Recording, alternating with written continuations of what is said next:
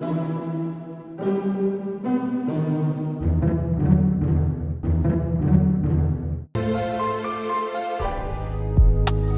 Aper, sortez des marques Walk.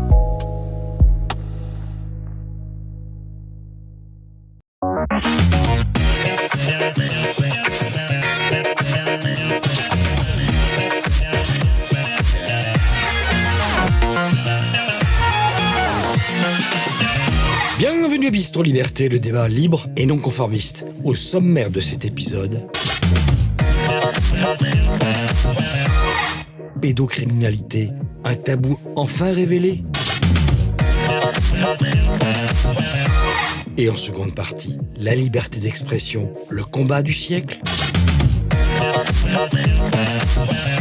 Pour en parler, l'invité spécial d'Éric Morillo est un animateur TV célèbre, mais aussi un réalisateur, un écrivain, un acteur et chanteur. Il est tout juste majeur quand il commence sa carrière dans les médias. Il est alors dessinateur dans Jalon, le journal très tendance de son frère Basile de Coq à l'aube des années 80. L'absurde dans l'humour est sa première marque de fabrique et de grands noms s'y intéressent. Jugez-en vous-même. Radio Nova, Métal Hurlant, les journaux très woke, Globe et Actuel, l'écho des savanes, Europe 1 et TF1. Puis c'est le triomphe avec Canal+, aux côtés d'Antoine Decaune dans Nulle part ailleurs. On se l'arrache alors pour sa seconde marque de fabrique, l'impertinence. C'est la consécration avec le vrai journal sur Canal+, qui servira de matrice pour le petit journal de Yann Barthès. Il se fait l'écho des révélations que lui fait le tueur en série Patrice Allègre, et c'est un tournant dans sa vie. Cette affaire lui révèle les connexions entre le monde du pouvoir et la déviance sexuelle. C'est là qu'intervient sa troisième marque de fabrique, le courage. Et comme il n'a peur de rien, il devient dangereux. Canal, qui est une chaîne bobo de gauche à l'époque, décide donc de mettre fin à son émission qui est pourtant un monument dans le paysage audiovisuel français. Il crée en 2015 sa chaîne YouTube, Carl Zéro Absolu. La pédophilie des hommes du pouvoir devient son cheval de bataille. L'humour, l'impertinence et le courage sont ses trois piliers. Le jour de la sortie en salle de Sound of Freedom, cela ne pouvait être que lui. Je vous demande d'accueillir Carl Zéro. C'est faux C'est faux Salut mon J'ai Carl. l'impression- Eh, regarde, regarde. L'instant digne. Oh, j'ai l'impression d'être mort. Hein L'impression d'être mort. En tout cas, ton public, euh, tu vois, euh, Mon t'attendait. public est là. Il est Et toujours je là. le remercie et je bois à mon public. En tout cas, on est ravis vraiment de t'accueillir, mon cher, le- mon cher Carl Zéro. Moi, Euh, c'est Karl. hein. tu as plus toute ta tête. Je perds ma tête. On est ravis de t'accueillir en ce jour si particulier, puisque c'est un événement, on l'a dit en introduction, c'est la sortie Ah oui. de ce fameux film, donc Sound of Freedom. Euh, on va en parler, bien entendu, d'Alejandro, c'est ça, si je ne me trompe pas, Monteverde, c'est ça Alejandro. Voilà, on l'a tous vu ici en avant-première et j'avoue qu'on a été tous euh, vraiment scotchés. Et alors, euh, bah, tu vas nous en parler parce que je crois que tu n'es pas étranger quand même à ce que ce film ait enfin pu trouver un distributeur en France. Alors, avant cela, je vais te présenter les sociétaires d'un jour, parce qu'il y a une tradition dans l'émission. On est entouré de sociétaires. hein. Donc, euh, tout d'abord, pour commencer, à ta droite, tu la connais ou pas, je ne sais pas. Mais je les connais tous. Myriam Palomba, on peut t'applaudir bien fort, journaliste qu'on ne présente plus. Et qui parle souvent de sujets euh, dont Karl aussi parle. Donc euh, vous vous connaissiez, vous étiez déjà rencontrés en- Oui, oui, oui, on s'est déjà rencontrés. On s'est euh, rencontrés pas plus tard que hier soir à la projection du film of Merci de me spoiler le truc. ouais. Alors, donc, ce que tu nous as tous rencontrés. Donc, à ta droite aussi, euh, bah non, d'abord, honneur aux femmes. Amélie Ismaili, on peut l'applaudir également. Alors, je pense qu'Amélie, elle, pour le coup, tu la connais pas, elle est journaliste. Et je pense qu'elle va nous Je sortir. t'arrête tout de suite, je la connais. J'ai soutenu une de ses études. Ah oui Oui, qu'elle avait enquête. euh, Incroyable. Et, et je, et je l'ai mis en avant, je crois, sur Twitter. Oui, et d'ailleurs, vous avez eu un, un tweet de Rudy Redstadt, on pourra en parler après, qui vous a retweeté en parlant de moi comme j'étais un troll anonyme. Voilà. Donc le troll anonyme est là. Notre ami Rudy, on salue, hein, puisqu'on lui Allez, on l'applaudit. on Allez. l'applaudit. Allez, oui, ouais. Et d'ailleurs, et d'ailleurs, petite parenthèse, euh, d'ailleurs, alors on en profite pour présenter euh, son acolyte à elle aussi, puisque c'est Greg Tabibian, qu'on applaudit à chaque Super Content TV. Greg Tabibian et Amélie sortent, et je crois que c'est imminent, hein, je trahis aucun secret, dans quelques jours, il va y avoir une petite bombe sur nos amis, justement, les fact-checkers. Encore une. On a remis le nez dans l'affaire euh, du fonds Marianne, surtout toi d'ailleurs, et on, bah, en fait, il- on n'a pas toutes les infos. C'est vraiment de l'amour avec Rudy. Hein. On a, on a trouvé beaucoup, beaucoup de choses à dire. Sur qui Euh, Sur Rudy? Alors, pas que sur Rudy, mais sur le fond en entier, sur à quoi a servi ce fond. Mais je pense qu'on pourra, on aura le temps d'en reparler. Bon, eh ben, Ils sont écoute, la en tout vedette. cas, Non, mais oui, c'est vachement important. C'est Ouais. vachement important d'en parler de ça. et la commission d'enquête est loin d'avoir tout dit. Et La commission d'enquête a pas tout dit. La presse euh, a menti, beaucoup menti sur ce on sujet. salue nos amis de Mediapart. Exactement. Il y a eu des compromissions de la presse. Voilà, donc je- on va pas s'étaler dessus, sinon on va trop trouver. Voilà. Mais euh, oui, il y a beaucoup de détournements d'argent public. euh. Bon, et ça, c'est dans quelques jours sur euh, ta chaîne YouTube, c'est ça? Bon, sur Je suis pas content TV. Et puis, alors, le petit dernier, tu le connais également? Oui, Mike je. Borowski, journaliste à Radio Courtoisie. Je, le- je vois passer ses tweets. Et souvent, ils sont inspirés. Ah bah c'est gentil. Mais oui, Ah bah, je, suis vraiment content parce que moi je vous connais depuis euh, mon adolescence et je vous suivais déjà, même si à l'époque euh, vous souteniez Balladur, mais je vous suivais déjà, déjà à l'époque. bah, c'est vrai, c'est vrai. Non, je soutenais pas Balladur, Bah, je pense que- de sa gueule. Ah bon bah, moi, je, moi, je- pour moi Mais tu étais petit, Ah bah, tu, petit, tu- voilà. voilà. Bon, c'est pas grave, c'est pas grave. Bon, en tout, cas, en tout cas, on t'a un peu exfiltré hein, de ton ami euh, Greg. Hein, euh, Je suis Mike, triste, euh, hein, moi je suis avec celle-là. Bon. Oh là là Quel manque de courtoisie. Bon, en tout cas, vous l'avez compris. Et puis, alors, bien sûr, et aussi, euh, tu te souviens de cette fameuse émission, évidemment, Droit de réponse de Michel Pollack. Bien sûr. Eh ben, nous, on a un peu ressuscité cette, euh, cette tradition de la caricature en direct Ça veut pendant dire que je vais pouvoir fumer. Eh ben, voilà, c'est Ignace qu'on peut applaudir bien fort. Notre Ignace. C'est vrai que j'avais pas, j'avais pas fait le lien entre droit de réponse et la cigarette, mais Ah bah. je crois que sur YouTube, je regarde euh, mon ami producteur, euh, on- finalement. Eh bah écoute, euh, Bah oui, bien sûr, t'es pas à la bon, télé. écoute, voilà, bon, nous ne sommes pas à la télé. Bon, écoutez, vous n'allez pas me, me foutre boxon sur mon plateau. On n'a pas parlé en introduction aussi de ton canard, mais t'inquiète pas, on va le montrer tout à l'heure à Bah, l'antenne. C'est bien il sûr sort aujourd'hui l'envers des affaires, évidemment consacré en large partie donc à, enfin, et qui fait la part belle évidemment à ce film Sound of Freedom. Alors Sound of Freedom, c'est le film choc événement hein, donc qui est sorti alors le 4 euh, juillet euh, aux États-Unis, qui a été un, vraiment un carton, qui à l'heure où on parle a fait plus de 200 millions de dollars de recettes. alors qu'il n'avait- 242 millions. 242, c'est absolument incroyable, alors qu'il n'avait coûté que 15 millions de dollars. Même hein. pas, 14-3. Voilà, incroyable. Et il a dépassé, lors de sa sortie, euh, les blockbusters qui étaient Mission Impossible, Indiana Jones, enfin c'est un truc incroyable. Et il avait du mal à trouver un distributeur en France. Alors, on va en parler, tu vas nous raconter un peu tout ça. Mais ce que je propose avant, c'est de regarder, si vous le voulez bien, la bande-annonce. Et on en parle donc juste après.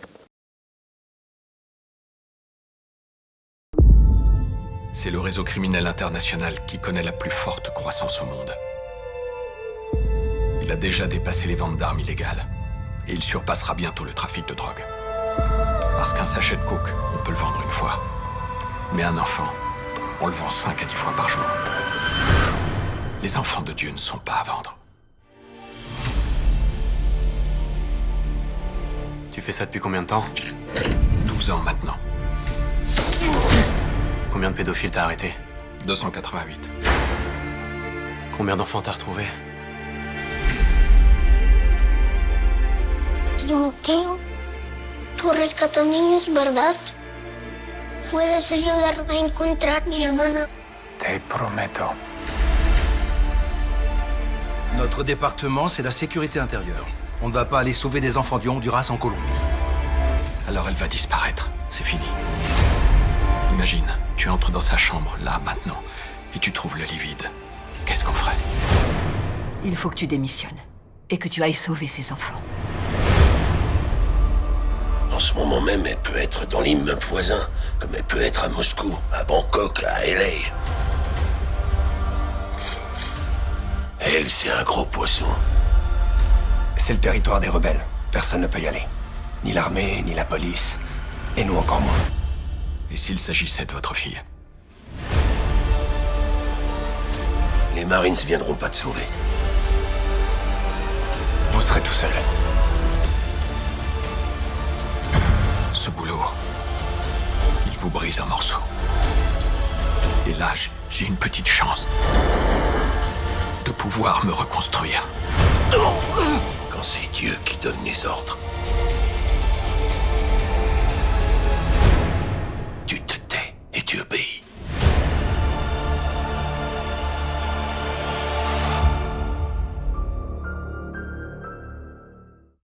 Voilà. Alors. Il y a eu, ce qui est à remarquer, il y a eu un, il y a eu un silence pesant pendant la diffusion de cette bande-annonce, hein, pour les gens qui nous regardent, ce qui veut dire aussi euh, beaucoup. Euh, on a tous euh, ici présents, enfin en l'occurrence les sociétaires, assisté à l'avant-première de ce film, euh, c'était à l'UGC Normandie, sur les Champs-Élysées, donc comme les, les- les plus gros euh, blockbusters. Il y avait 800 personnes, standing ovation.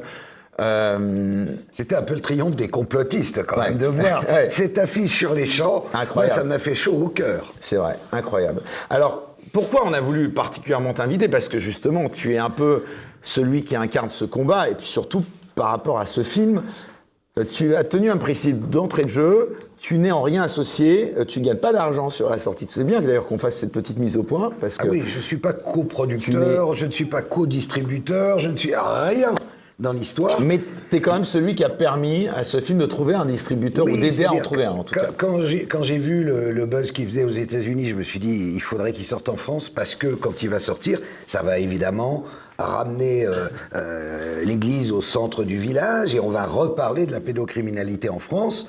Et on a bien du mal à obtenir quoi que ce soit de la part de nos gouvernants. Comme tu le sais, je suis venu souvent t'en parler dans ton autre émission, car tu as plusieurs émissions, je te le rappelle. Et donc, et je, je me dis, je suis invité dans des émissions, je dis, je ferai tout ce qui est en mon pouvoir, comme si j'étais hyper important, pour voir ce film sortir. Et après, je me dis, merde, mais en fait, je- dans le ciné, je connais plus personne, moi. Euh, Mais attends, ça veut dire qu'aucun groupe français... euh, Non, personne. C'est incroyable. ça. Personne. Et donc, euh, je me dis qui je connais. euh, J'en parle à deux, trois personnes qui me font Oh là là là là là. Et donc, euh, comme un con, je, vais sur Google et je tape distributeur français de cinéma et sort une liste. Je regarde là, je fais à lui non, à lui même pas en rêve, à lui c'est pas gagné, à lui non. Et puis je vois en dernier Sage. Et je sais pas ce que c'est, mais il y a marqué entre parenthèses distributeur chrétien. Je dis bingo. Lui, à mon avis, il va le prendre parce que il faut pas oublier que c'est un film chrétien qu'ils sont même légèrement mormons pour ce qui est de Tim Ballard. Et, il y a eu beaucoup d'argent chrétien qui est allé dans le film, et un soutien dans les États chrétiens, avec des... des J'ai vu Mel Gibson au Mel générique. Gibson. Euh, Alors, quel est le rôle vraiment précis de Mel Gibson Euh, il a- euh, Il était crédité producteur exécutif, je crois. Oui, c'est-à-dire, je crois qu'il a remonté le film euh, en dernier recours, parce que ça s'écharpait un peu sur comment devait être raconté le film. Ça s'est En en, fait c'est pas rien, hein, Mel Gibson. hein, euh. Ah non, non, non, non, non. Puis surtout, il a fait un tweet pour dire voilà, faut aller voir ce film, et ça a vachement aidé aussi. Bon, alors donc j'avais dit ça, mais et, et finalement je tombe sur ce truc-là, donc je trouve le numéro, j'appelle, et, je, et le directeur s'appelle Hubert de Torcy, je lui dis mon cher Hubert, c'est Carl Zero, il me dit enchanté, je lui dis écoutez, j'espère que vous allez distribuer ce film. Il me dit ah, c'est marrant que vous me dites ça, vous me disiez ça, parce que je. Je connais euh, Alejandro Monteverde, le te réalisateur, demander, voilà. dont j'ai sorti le film précédent, qui était également un film chrétien. Et j'ai dit, ben alors mettez-vous une pile, mon vieux. Oh non, on va pas faire ça tout de suite, on verra vers mars. Et là, on parlait, on était en juillet. J'ai dit, comment mars? Non, il faut le sortir le 1er septembre, euh, quand c'est chaud. Et donc finalement, bon, il a œuvré, il a passé le deal avec les Américains. Ça, je suis pas dans le business, donc je ne sais pas quels sont le, le- le- quel est le deal exact. Je sais que se posait la question de la sortie en France, mais pas sur le thème euh, va-t-il marcher ou pas en France. Ils se demandaient s'ils le foutaient pas directement sur Amazon Prime ou sur Netflix. Et puis ils se sont dit, l'autre les a convaincus qu'en France il y avait une attente, qu'on était un peuple un peu bizarre, qu'on avait un vrai problème il- avec il- la pédocriminalité. Il l'aurait pris, euh, Amazon Prime et Netflix, d'après toi? Bah, figure-toi que Amazon Prime l'a pris et il sera le 26 décembre aux États-Unis et on parle d'une somme à 8 chiffres, ça veut dire plus de 10 millions de dollars. Donc ils l'ont vendu très cher, Angel Prod. Il faut rappeler aussi que ce film est resté sur une, sur- dans une armoire poussiéreuse pendant 4 ans. C'est incroyable. C'était la- il était à Fox, puis à Disney, mais personne ne voulait le sortir. Genre, ça va intéresser personne, ces histoires de, de- de gosses qu'on enlève, de trafic d'enfants. Grave erreur. Et Angel Prod, qui est un tout petit machin en vrai, c'est pas des. Eux, ils ont une plateforme un peu comme moi. Ils font des films, euh, uniquement chrétiens d'ailleurs, et ils les mettent en ligne. Et c'est tout. Ils n'étaient pas destinés a gagné 242 millions de dollars. Donc les mecs, on peut dire, ils ont vu la Vierge, mais alors là, en numéraire. Comment t'expliques justement que ce film qui a bénéficié d'aucun soutien euh, bah, des médias, on va dire mainstream, y compris outre-Atlantique Mais justement, c'est parce qu'il n'a bénéficié d'aucun soutien. Ouais, c'est ça. C'est- C'est-à-dire que, que- mais il y a un truc qui a véritablement changé. aujourd'hui. Euh, Sinon, tu ferais pas cette émission-là avec euh, ces brigands là qui nous entourent. Euh, Bah, personne veut d'eux dans les médias mainstream. Mais, mais justement, mais c'est pas- mais- c'est parce que personne, c'est parce que plus aucun média ne veut de nous que, que, euh, que les gens ont envie de nous entendre. Si tu étais chez, euh, imagine, chez Ruquier sur BFM TV à 20h, tu penses que euh, les, gens te mettraient une claque dans la rue en te voyant Ça serait vrai. horrible. Donc là, là, au moins, tu es libre. Voilà. D'ailleurs, on fait tout ce métier d'être libre. liberté. Et donc, Sound of Freedom, c'est normal que les gens y aillent, puisque tout le monde dit Ah, n'y allez pas. Quand tu dis, euh, c'est comme un gosse, tu lui dis Ah, ne fais pas ça, tu peux être sûr qu'il va le faire. Et bien là, on a dit aux gens N'allez pas voir ce film, il est complotiste, scandaleux, il y a des élites euh, pédocriminelles de reptiliens. euh, enfin, euh, c'était tellement énorme qu'ils se sont dit On va aller voir par nous-mêmes. Et il n'en est rien, c'est un thriller. Et sur un vrai thème. Bon, je vais faire un peu de pub, qui traite du trafic d'enfants qui est un véritable fléau mondial et dont on ne parle jamais. Est-ce qu'on a su quelle avait été la réaction du personnel politique aux États-Unis euh, à la suite de la sortie Bah, de ce film euh, euh, oui, Trump a organisé une, une- une projection chez lui, euh, auquel il a convié toute l'équipe du film, qui était ravie. Du- depuis, ils sont en très bons termes. Il s'était emparé d'ailleurs de ce sujet de la pédophilie, euh, Donald Trump. Bon, enfin, là-dessus, si tu veux, bon, moi, je, moi, je serais méfiant parce que euh, on a deux, trois pistes sur euh, certains agissements de Donald Trump à une certaine époque où il n'a pas été blanc-bleu, blanc-bleu, si tu vois ce que je veux dire. On a parlé de ses liens avec Jeffrey Epstein, c'est ça euh, à quoi tu veux Il y, faire avait, il y avait ça, et il y a eu aussi des témoignages. euh, des- il y a eu des témoignages de mineurs qui l'accusent de viol. hein. Oui, il y a eu des, des mineurs et puis euh, et puis oui, apparemment, il est quand même dans les petits Et papiers de- d'autres, euh, d'autres, euh, comment on pourrait dire, euh, d'autres bizarreries sexuelles, dont je ne sais pas si je peux faire état euh, à une heure de grande écoute et sur une chaîne d'une telle qualité. Des révélations, des révélations. Non, personne ne nous regarde, tu peux y aller. Non, enfin bon, après on dira c'est des il y a eu une sombre affaire en Russie euh, avec des prostituées. Et enfin bon, voilà. Ah non, la Russie, tu peux. Bon, euh, juste un mot euh, sur quand même revenir à l'affaire Epstein. C'est toi aussi qui avais participé justement à la, aussi à la- à l'affaire médiatisée particulièrement en France. Euh, où est-ce qu'on en est Est-ce que d'ailleurs ça aurait pu Bah, on sortir est sur notre fin, puisque finalement, chaque semaine, Ah on oui. nous dit que Mme Maxwell va balancer les noms des, des véritables clients et on les a jamais. Donc, on reste sur notre fin. Elle, elle est en prison. Enfin, j'ai vu que certains fous sur, euh, sur euh, Twitter disent que non, elle, elle est. Sur une elle île est- paradisiaque. sur une île, voilà, que Epstein n'est pas mort. Enfin bon, il y a des délires. Epstein est bien mort. Euh, Epstein, euh, euh, évidemment, ne s'est pas suicidé. Et en gros, on ne saura jamais. Voilà. Euh, on a beaucoup parlé de Donald Trump récemment, mais euh, Joe Biden, on en parle un petit peu sur ce sujet-là euh, Alors, écoute, oui, il y a ou toutes ces vidéos qui traînent où il, il s'attarde sur des petites filles pendant des heures en les embrassant avec amour. C'est vrai que c'est troublant. Pas que ça. hein. Il y a son pas- fils. Il y a son fils. Hunter. et puis il y a même le, le- le- comment s'appelle le, le- le livre, euh, comment on dit, euh, livre secret de sa fille, euh, son, son, ah, Son journal. son journal intime, journal voilà, qui, euh, qui, euh, qui quand même fait des révélations assez importantes. Enfin, je veux dire, il n'y a, que nous en France et les médias mainstream pour se rendre compte que ce mec-là est taré quand même. Donc à, tous les, à tous les points de vue, qu'il a pas sa tête, qu'il a fait des choses quand même assez particulières et personne n'en parle. Et on, et- et on a même monsieur... a dit il y a 10 jours qu'il commençait à se demander s'il y aurait peut-être pas un léger problème de fatigue. De, Ah oui, de fatigue, mais on a même commence monsieur- à se dire qu'il même- faudra environ 11 ans. Quoi. On a même Monsieur Hollande qui nous a dit que c'était l'un des meilleurs présidents des États-Unis. Enfin, on marche sur la tête quand même. On marche sur la tête. Et surtout dans les Twitter Files, cette affaire-là, elle a été, euh, les Twitter Files l'ont censurée. On a eu, euh, enfin, on a eu dans, dans les révélations des Twitter Files, on sait que ça a été censuré via le FBI, toute cette affaire-là euh, de l'ordinateur d'Hunter Biden par Twitter. Le nom de Marais Hunter pour un prédateur sexuel, c'est pas mal. On revient à ce film Sound of Freedom, dont je le disais, un accueil absolument incroyable lors de l'avant-première. Euh, D'abord, est-ce que tu t'y attendais Et quel accueil tu penses ce film va avoir en France? Écoute, ça, je pense qu'il va avoir un, un accueil chaud parce que tout le monde a bien compris qu'au-delà du simple fait d'aller dépenser 10 euros pour payer une place, c'est aussi un acte militant d'aller voir ce film parce que, comme on l'a dit tout à l'heure, ça permet de reparler de la pédocriminalité et là, du coup, au niveau français. Bon, Après, déjà c'est- Libération Télérama ont traité le film de navet, de film complotiste. Hein, Ah bah oui, non, ils ont égrené la- un nombre de, de et d'inepties euh, qui dépassent l'entendement.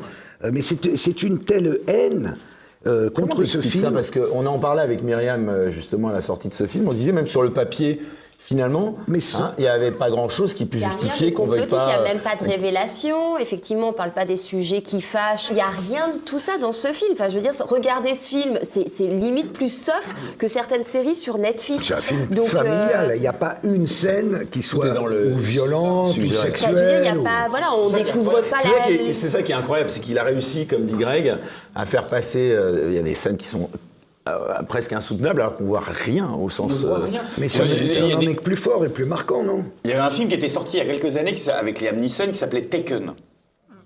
Je veux qu'on m'explique la différence entre Sound of Freedom et Taken, à, l'é- à- à part que ça se passe en Amérique du Sud au lieu de se passer en Europe de l'Est. Et Taken est le modèle. Et en plus, dans Taken, il y a ce Produit côté par Pierre-Ange pédophilie Le Français, etc. d'ailleurs. Alors que là, c'est même pas soulevé. C'est des mecs dans une junte qui sont des, des pauvres. Mais Euh, c'est- Il y a même pas le côté, c'est les élites. C'est-à-dire qu'il y a rien de complotiste dans c'est ce le film. modèle d'Alexandro. Taken Mais oui. Ah bah, Il s'est calé sur Taken C'est et le sur film, Le c'est Justicier dans la ville avec Charles Bronson. Ouais. C'est les, c'est- c'est les deux modèles de film. Mais c'est évidemment pas un film qui veut euh, aller, aller dans le dur de la pédocriminalité. C'est un film qui parle d'abord du trafic d'enfants. en Ah, plus, c'est un thriller. Ouais. voilà, Mais c'est un inspiré d'une thriller. histoire vraie quand même. Ah bah total, bien sûr, de l'histoire de Tim Ballard. Mais qui maintenant en plus euh, est attaqué aux États-Unis parce que certaines de ses, de ses ex-adhérentes de AOUR, euh, qui s'appelle Organisation euh, Railroad Underground, je l'ai dit dans le mauvais ordre, non mais c'est Organisation Railroad Underground, qui est donc, une fois qu'il quitte, euh, il, est- il fait partie de la police aux États-Unis, il est chargé de ça. Quand il se rend compte qu'il va plus pouvoir aller à l'étranger pour sauver des enfants, il monte sa propre euh, structure. Dans cette structure, il prend des gars musclés, des anciens Navy Seals, des, bon, etc. Et ils vont aller libérer des enfants. Et il y a des femmes aussi. Et maintenant, il est accusé par certaines de ces femmes d'avoir eu un comportement, euh, comment ils disent aux États-Unis, inapproprié. Euh, lui s'en défend et donc il est à nouveau attaqué. Et du coup, notre ami Alexandro, le réalisateur, a pris un peu ses distances de Tim en disant mais euh, parce qu'Alexandro est, est beaucoup plus euh, euh, euh, corporate, on va dire, comme homme. Politiquement correct, allez presque dire.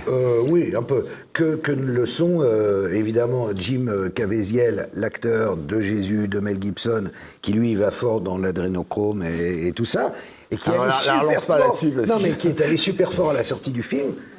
Et notre euh, Alexandro, ah, il était mal, il a vu ça et il s'est dit mais merde, ils prennent le pouvoir sur mon film, mon film raconte pas ça.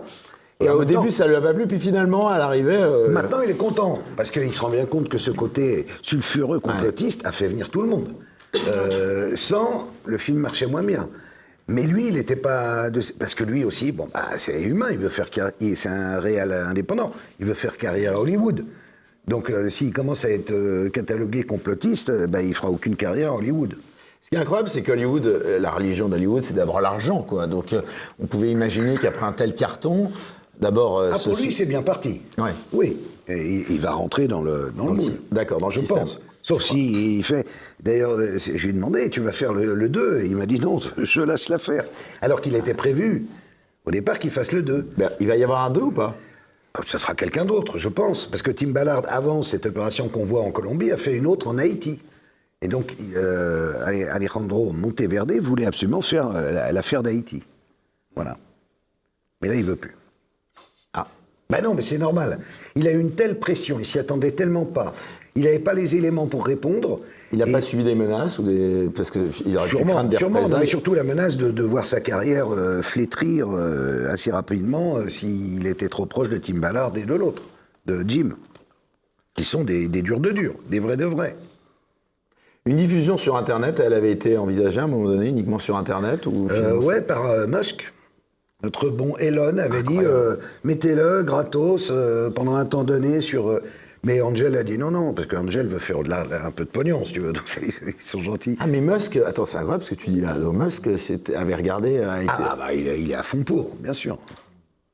Qu'est-ce que Ah, t'en mais penses? Moi, j'aime beaucoup. Il, il est, en gros, il est avec nous. hein. C'est indéniable. Il y a- les médias, ils sont contre nous, mais au-dessus des médias, il y a Twitter, et- enfin X, et il est avec nous. Il nous soutient, clairement. Alors, on va en parler Bah, quand tu vois le travail et le succès d'un Tucker Carlson, qui n'est que sur X, Le jour de la primaire américaine, il a fait 220 millions avec Donald Trump seul, alors Bah, que voilà. sur Fox, ils avaient fait 20 millions. Ben voilà, donc ça, ça veut dire que la- la- la- notre avenir à tous, et il est plus là que, que sur, euh, euh, sur la Chérie télé, 25. euh, ouais. Alors justement, bah, la transition elle est facile. Euh, dans l'actualité toujours, on va s'intéresser un peu aussi à ta plateforme, hein, Carl Zero TV. On l'a abordé euh, en introduction. La première plateforme, je cite, de streaming documentaire, interviews, films et séries 100% indépendantes. Ce qu'on peut lire sur ton site web en tout cas? Euh, quels sont les nouveaux contenus exclusifs de ta plateforme? Est-ce que tu peux nous parler d'un projet en particulier Bah, sont- La genèse du projet aussi, tu nous la rappelles? Oui, en fait, c'est à un moment, je me suis dit, mais il y a quand même pas mal de docs, de films, de courts-métrages qui, sont, euh, qui sont sur le thème de la lutte contre la pédocriminalité. C'est dommage qu'on puisse pas les rassembler dans un endroit. Euh, et du coup, je me suis dit, est-ce que c'est compliqué de, de- de- de lancer une plateforme comme ça? Et je me suis rendu compte que pas tant que ça. En réalité, il faut, bon, il faut acheter les films, il faut les traduire, il faut les clearer d'abord pour avoir les droits. Et ensuite, tu peux les diffuser. Alors, tu signes un, un accord pour trois mois, six mois, un an. euh, donc, plus c'est cher, bah, plus c'est la, la- la- évidemment la fenêtre va être courte parce que c'est c'est un- une petite entreprise. hein. Et euh, finalement, elle a trouvé le succès euh, tout de suite. C'est-à-dire que alors, y a- il y a- beaucoup d'abonnés En, en termes de, bah, on est à 6000. Donc c'est quand même pas mal. Et, et, euh, ce qui est bien, c'est que bon, j'arrive à, à fournir deux programmes par semaine. Et, ce sont des programmes qui sont toujours euh, vraiment de qualité. Donc on est à plus de 100 films maintenant. Et alors là, une nouvelle idée s'est faite au travers de ça, c'est de reverser les, les bénéfices de, de ce carl0.tv à une asso euh, qui serait qu'on va cré- qu'on est, qu'on- qu'on est au moment où on se parle en train de créer et qui va être lancé d'ici quelques jours, qui est un collectif d'avocats. Pourquoi? Parce que je reçois beaucoup, beaucoup d'appels au secours.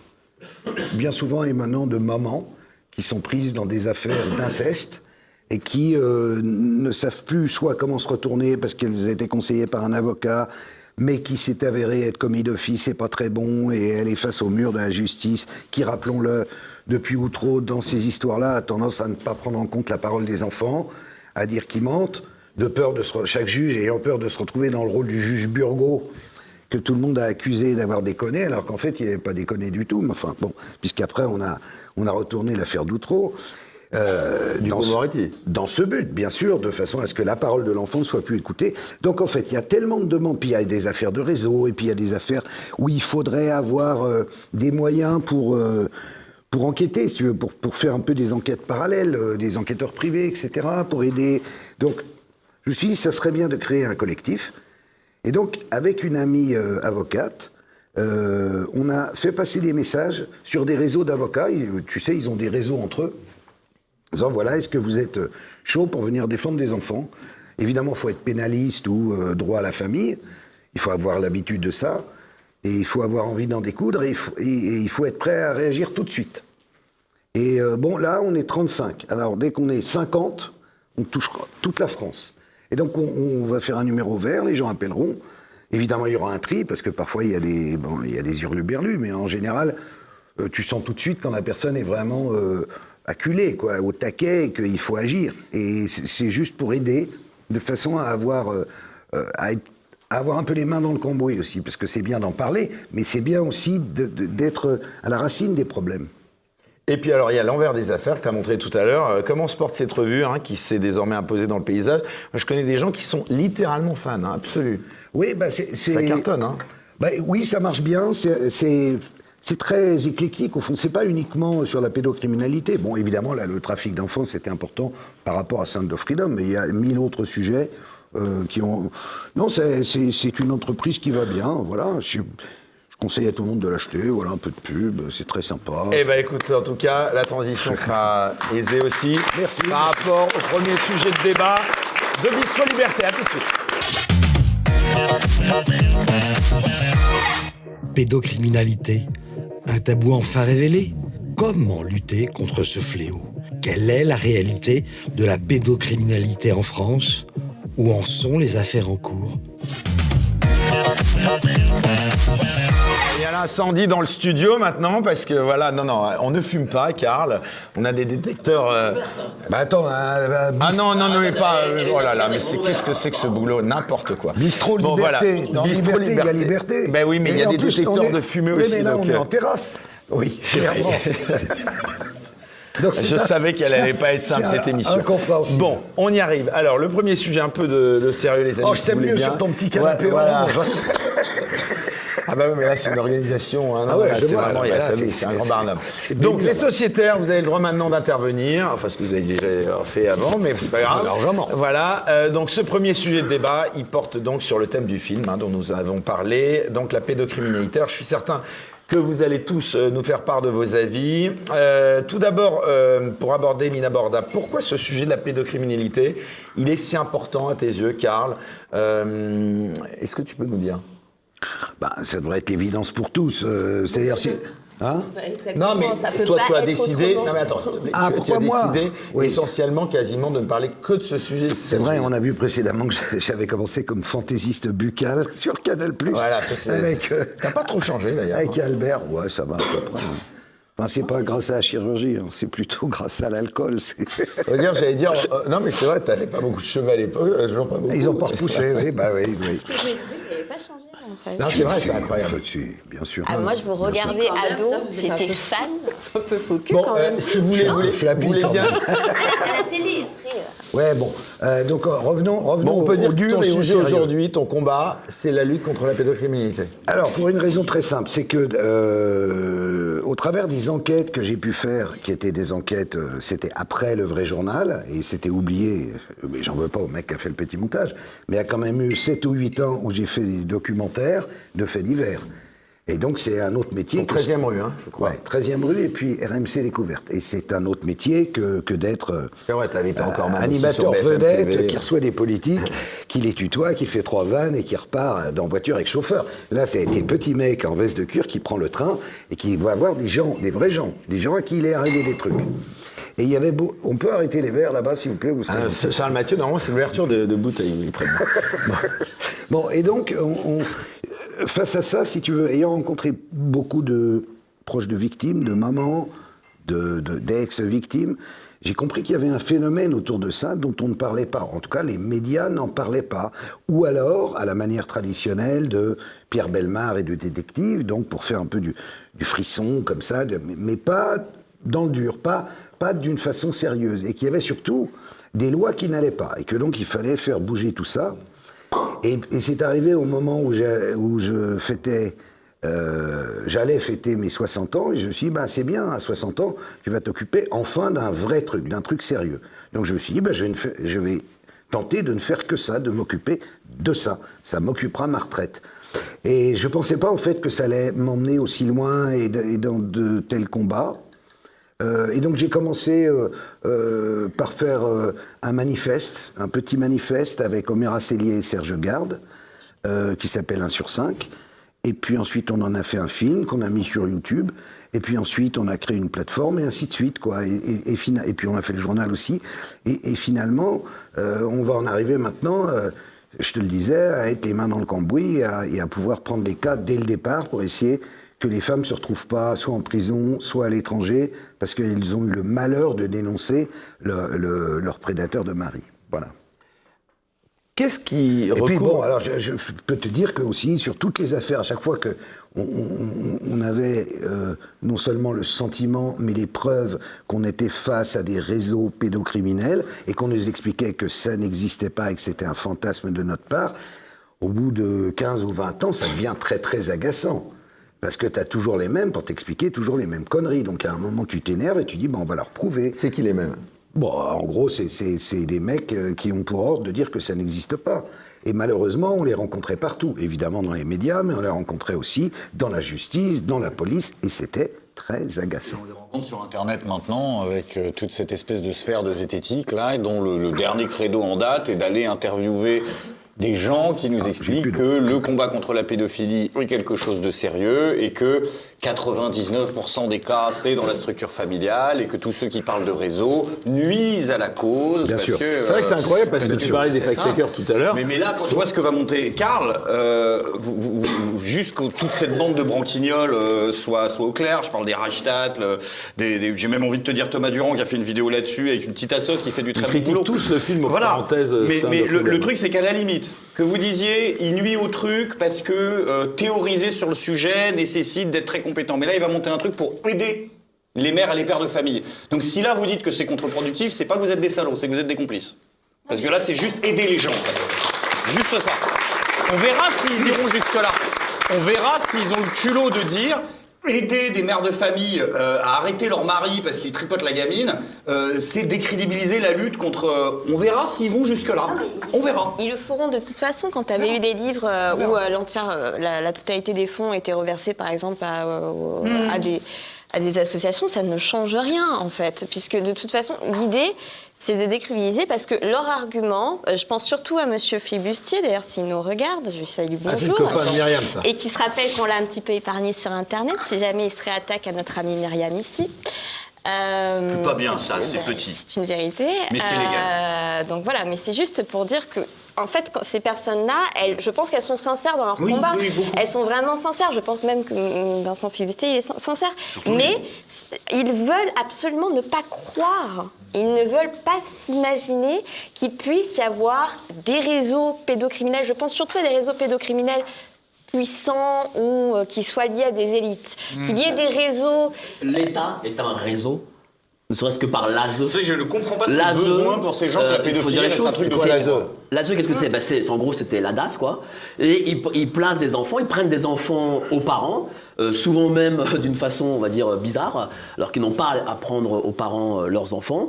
Et euh, moi, j'ai interrogé beaucoup de, de parents et aussi des enfants de l'ASE, et on les met parfois seuls dans des hôtels. Dans des hôtels, euh, genre, moi j'ai interrogé par exemple un môme qui avait 15 ans, euh, qui était seul dans un hôtel, parce que ses, parents, bon, c'était des criminels, donc ils sont en prison, et ils sont seuls, il était seul dans l'hôtel, dans un hôtel de clandés. En gros, de sans-papiers et tout. Et euh, il n'y a pas d'éducateur. euh, il a même été violé.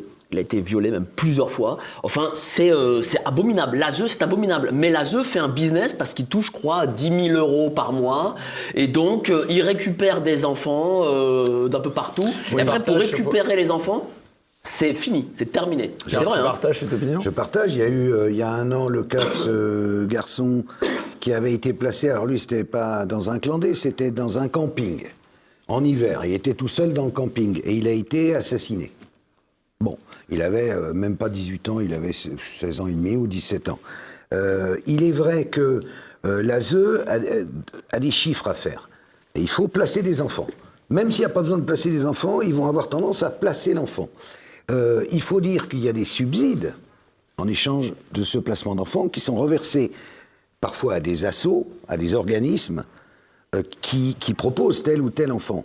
Et pour un enfant placé, tu reçois une somme. Là, il y aurait un travail d'investigation à faire autour de ces sommes. Parce que c'est, en, fait, il y a beaucoup d'argent en jeu. Et au milieu, il y a des gosses bien souvent perdus par des situations familiales compliquées, ou par des viols, ou par bon. Et, ça, c'est vrai. Donc, quand tu dis que c'est qu'il y a, quand on parle des élites et du sommet de l'État, c'est vrai qu'au travers des ASE, c'est un bon exemple. Il y a un petit trafic qui est en fait un trafic qui en numéraire est important, bien sûr, Voilà, bien dire. sûr, et qui euh, après bon aussi pour dire sur les élites parce que c'est vrai que euh, ces, ces petits rigolos là de, de- de- d'anticomplotistes de mes deux, euh, ouais, euh, ils, ils- ils ont ils ont ils ont cette idée qu'on recherche euh, des, des, des, des élites et tout. Mais si on parle d'élite, c'est que c'est bien souvent dans ces trucs-là, euh, ceux qui veulent en profiter, c'est des gens qui ont des moyens simplement. Donc sont forcément des notables, des gens qui ont une situation, qui ont de l'argent Mmh. et qui ont un peu fait le tour des choses aussi au niveau sexuel, je veux Toi, dire. t'as révélé veulent- des trucs absolument et, mais et qui veulent s'encanailler. Et donc, euh, ils vont vers ce genre de trucs-là. Euh, après, il y a un autre aspect des choses dont il faut parler aussi, et ça rejoint d'ailleurs la, la traite des enfants pour ce qui est de la France. C'est que euh, aujourd'hui, à cause de la pornographie euh, euh, sur, sur les réseaux, sur, sur ton téléphone, tout ça, on, a on a de plus en plus de jeunes, c'est-à-dire de gens de 22, 23 ans, qui violent des enfants, chose qui n'existait pas avant. Et ça, c'est parce qu'ils ont franchi tous les seuils de l'excitation possible au travers des, différents trucs présentés sur, tu vois. Donc, ils vont aller chercher donc une fois que tu as fait le bondage, le truc, le machin, les animaux, le- tout ce que tu veux, il reste quoi? Les enfants. Et donc ils passent à l'acte. Et quand je dis que ça rejoint la, la- la traite, c'est qu'il y a, il y, a, il y a toute... euh, alors ça c'est dans toutes les banlieues. Je sais pas si vous êtes au courant, mais il y a une généralisation de la prostitution. Ouais. Euh, Prostitution de mineurs. Euh, On n'en parle pas ça. on en parle très très peu et qui sont tenus par, on peut pas dire par la mafia, c'est par des petits macs, des petits mecs qui souvent ont à peine 2-3 ans de plus qu'eux, mais qui les prostituent. Et ensuite, elles ont comme une dette vis-à-vis de lui. C'est le même système que dans la traite où tu dois rembourser le fait que tu aies été vendu. Et donc là, c'est la même chose. Tu, as des petites, aujourd'hui, au moment où on parle, qui ont 13-14 ans, qui se prostituent, qui font euh, plusieurs passes par jour, parce qu'elle, elle rêve en regardant euh, TikTok et Instagram d'avoir tel sac, telle paire de chaussures ou tel nouveaux yeux avec des fossiles. Et, et- et pour ça, pour se payer ça, elle se prostitue. Vous avez aussi euh, le réseau OnlyFans. Bien sûr. Qui justement euh, prend des, des- des jeunes filles, bon elles peuvent mentir sur leur âge, hein, euh, peuvent avoir 15-16 ans, et euh, se mettent, enfin font des choses contre de l'argent, parce que des internautes demanderont toujours plus. OnlyFans demande une carte d'identité maintenant suite au problème qu'ils ont eu. Mais le temps de réaction était long. Mais ce qui est très nouveau, je trouve, moi, au- aujourd'hui, c'est que c'est des sujets qu'on qu'on pouvait quand même aborder de façon, euh, pas dire simple, parce que ce sont- c'est- le sujet ne s'y prête pas, mais qu'on pouvait aborder dans les années 80, 90. On pouvait avoir des documentaires. hein. Même jusqu'à 2000. Voilà, jusqu'à 2000. Et aujourd'hui, euh, quand vous parlez de pédocriminalité, vous êtes euh, complotiste. J'ai l'impression que les gens découvrent. euh, euh, euh, qui n'a voilà, rien de qui n'a rien. c'est- c'est- Il y a eu un coup d'arrêt, mais, Oh, mais Myriam, le coup d'arrêt, il n'a a pas été élevé quand même un petit et- peu. On- Non, le, le coup d'arrêt, il a été donné très clairement avec l'affaire Dutroux. C'est l'affaire Dutroux qui a fait que, euh, quand en Il y fait, avait un avant et un après. ouais. bah, quand ils ont vu la marche blanche, qui dans plusieurs villes de Belgique, notamment à Bruxelles, plus de 350 000 personnes habillées en blanc et qui défilaient, qui étaient en colère, parce que le juge Conrad, qui avait été nommé pour éclaircir l'affaire, avait été viré, et qu'il comprenait bien que finalement, on n'aurait jamais le fin mot de l'histoire. Alors là, les choses ont changé partout, y compris en France. On s'est dit, bon, ces histoires-là, on va les mettre un peu sous le tapis, ça va comme ça, d'où après, quelques années plus tard, ou trop. Et, et- et à chaque fois. Ça, au trop, tu reviens à chaque fois. hein. Pour toi, mais- parce, que, pas, parce que dans les prétoires, c'est ça qui joue. C'est Outreau aujourd'hui. C'est pas du trou. Du trou, c'est le fait de dire ah non, il n'y a pas d'élite. Il était évident, mais avéré, que Michel Nioul, qui était donc le chef de Dutroux, qui était un, un bon vivant, un organisateur de parties fines pour le Gotha belge, pour je- le Gotha belge. euh, dedans, il y a quand même un ancien Premier ministre, il y a celui qu'on appelait le Baron Noir, qui est lié aussi aux tueries du Brabant. Et tout ça sur fond de chantage, comme dans l'affaire de, de Epstein. C'est-à-dire que toutes ces soirées-là avec mineurs, où ces chasses, ils organisaient des Qui a chasses. remis en cause la parole de l'enfant qui a remis en cause Éric Dupont-Moretti. Voilà. Voilà, mais ça faut le dire, hein, faut- ça faut le dire, mais je pense que les gens le savent pas. hein. À cause de lui aujourd'hui, les enfants ne sont pas crus. À cause d'Éric Dupont-Moretti, qui aujourd'hui passe au tribunal, mais qui est toujours ministre. Et surtout, Ça t'as te eu. choque d'ailleurs, ça, qu'il soit toujours ministre Plus rien ne me choque venant de lui. hein. On a, enfin, on a pu après, on a eu Benalla, on a eu. Genre, tu veux, il n'y a plus de règles. C'est le zmeul. Amélie, tu disais, on t'a interrompu, Oui, après je reviendrai à toi, Je, je voulais dire parce qu'il y a eu un documentaire qui est- il y a, il y a quoi? Un an, même pas? Quelques mois, qui est sorti sur France 2 sur l'affaire Outreau. Je ne sais pas si vous l'avez vu. Ah, mais j'ai Et qui protesté. était, euh, qui était mais scandaleux. Mais alors moi qui n'étais pas du tout dans ces, dans ces dossiers de l'affaire Outreau, j'étais pas du tout, c'est pas du tout mon sujet d'enquête. Mais euh, moi qui connaissais un petit peu sur cette affaire telle qu'elle a été présentée dans la presse à l'époque, la presse qui était encore à peu près indépendante, je vais dire.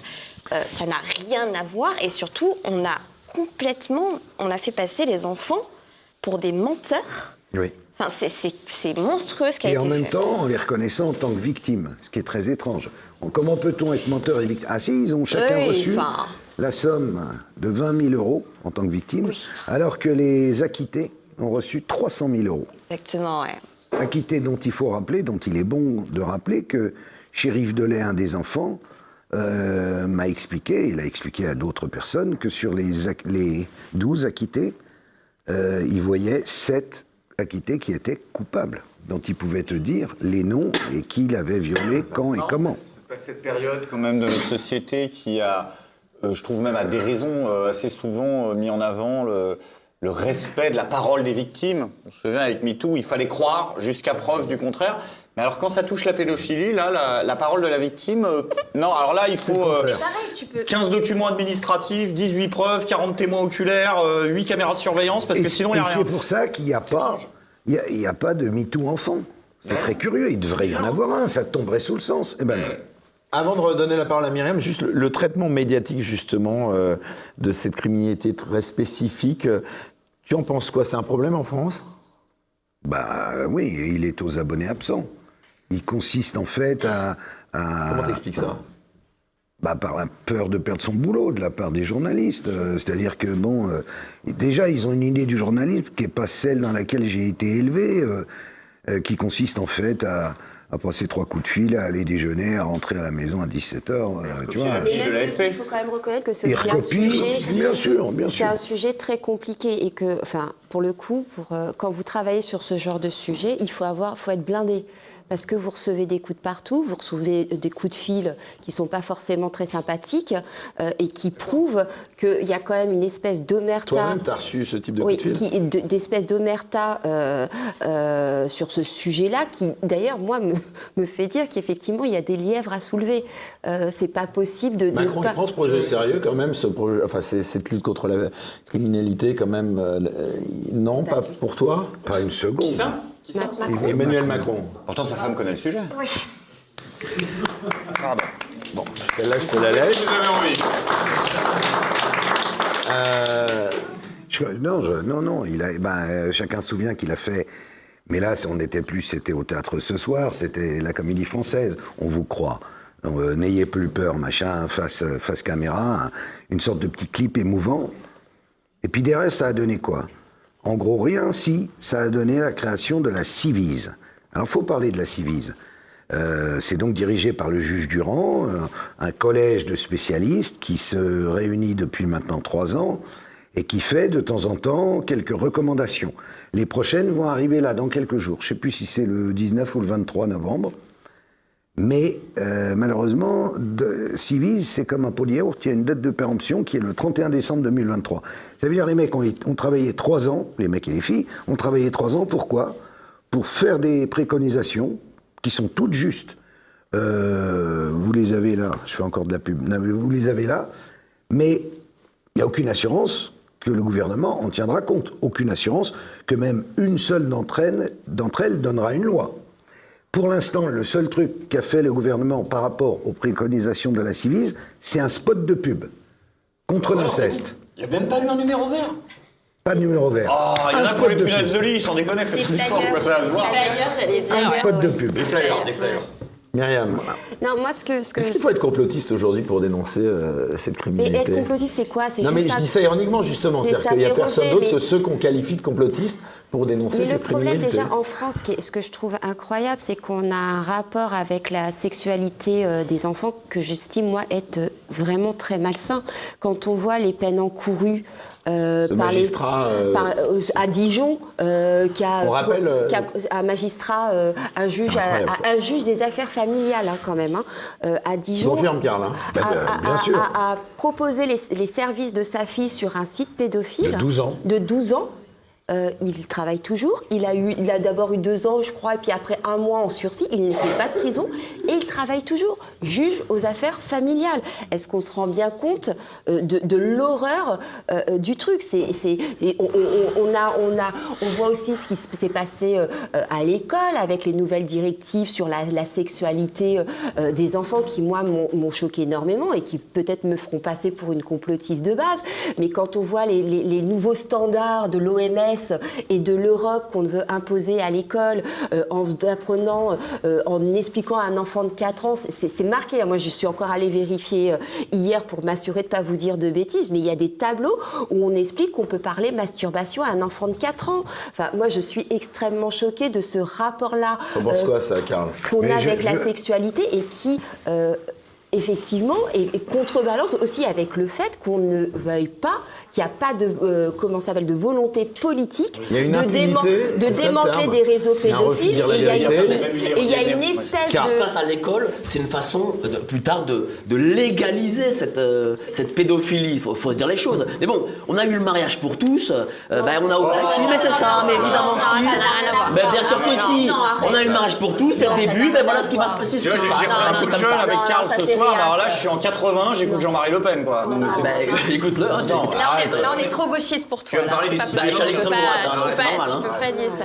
Non, mais par contre, ce que je voulais parler, c'était ah, bah, d'Ariel ça, Biran, parce. C'est-à-dire que que... tu ouvres une boîte de Pandore. Ah oui, c'est tout. vrai, c'est Bah la oui. boîte de Pandore. Alors il faut écouter, tu as raison, il faut et écouter Ariane- Ariane Milran, qui est la spécialiste de- Exactement. du pourfendage des, des propositions de l'OMS. Euh, moi j'ai un souvenir perso, c'est que j'ai mis en ligne sur YouTube, sur ma chaîne YouTube, une petite vidéo euh, qui nous vient de Hollande, où une professeure explique à un petit garçon de 4 ans euh, la masturbation. Euh, et après, c'est une petite fille de 8, elle lui dit... Bah, Attends, on avait, on avait quoi C'était euh, Daniel Cohn-Bendit qui nous expliquait aussi.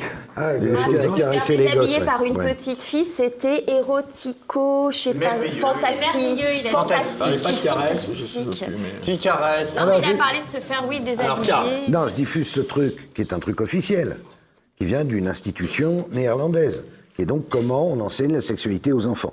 Donc, le petit garçon de 4 ans, alors tu te masturbes, mais il sait pas ce qu'on lui, il comprend même pas ce qu'on lui dit.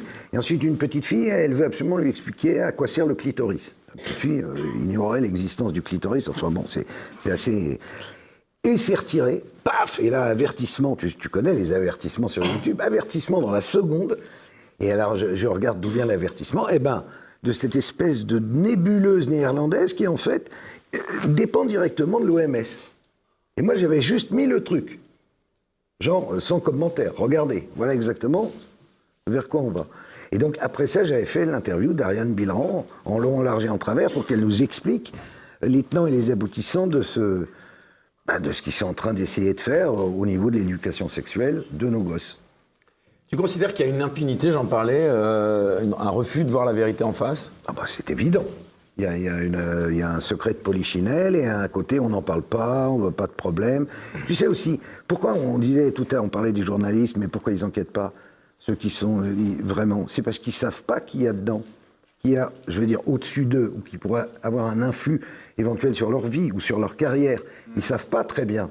Donc ils se méfient. Non, ils veulent pas aller aux emmerdements. Que, que vous n'ayez pas le courage d'aborder le sujet est un truc, mais rien ne vous oblige à aller s'aborder le travail de ceux qui le font. Alors- c'est c'est quand même autre chose. Oui, Moi, tu vois, Pierre Plotu, le mec qui a écrit l'article de Libé sur le film, qui est accessoirement le, le pigiste. film de navet, hein. Oui, oui, qui n'a pas vu. Qui, qui est d'ailleurs le mec a fait un article sur moi dont j'avais parlé ici pour dire que j'étais un- en train de faire des saluts nazis euh, au Nouvel An euh, d'été dernier, alors que j'étais avec les- mes potes d'Act Up c'était l'année d'avant. Mais non, non, mais chez moi, tranquillement, à la maison.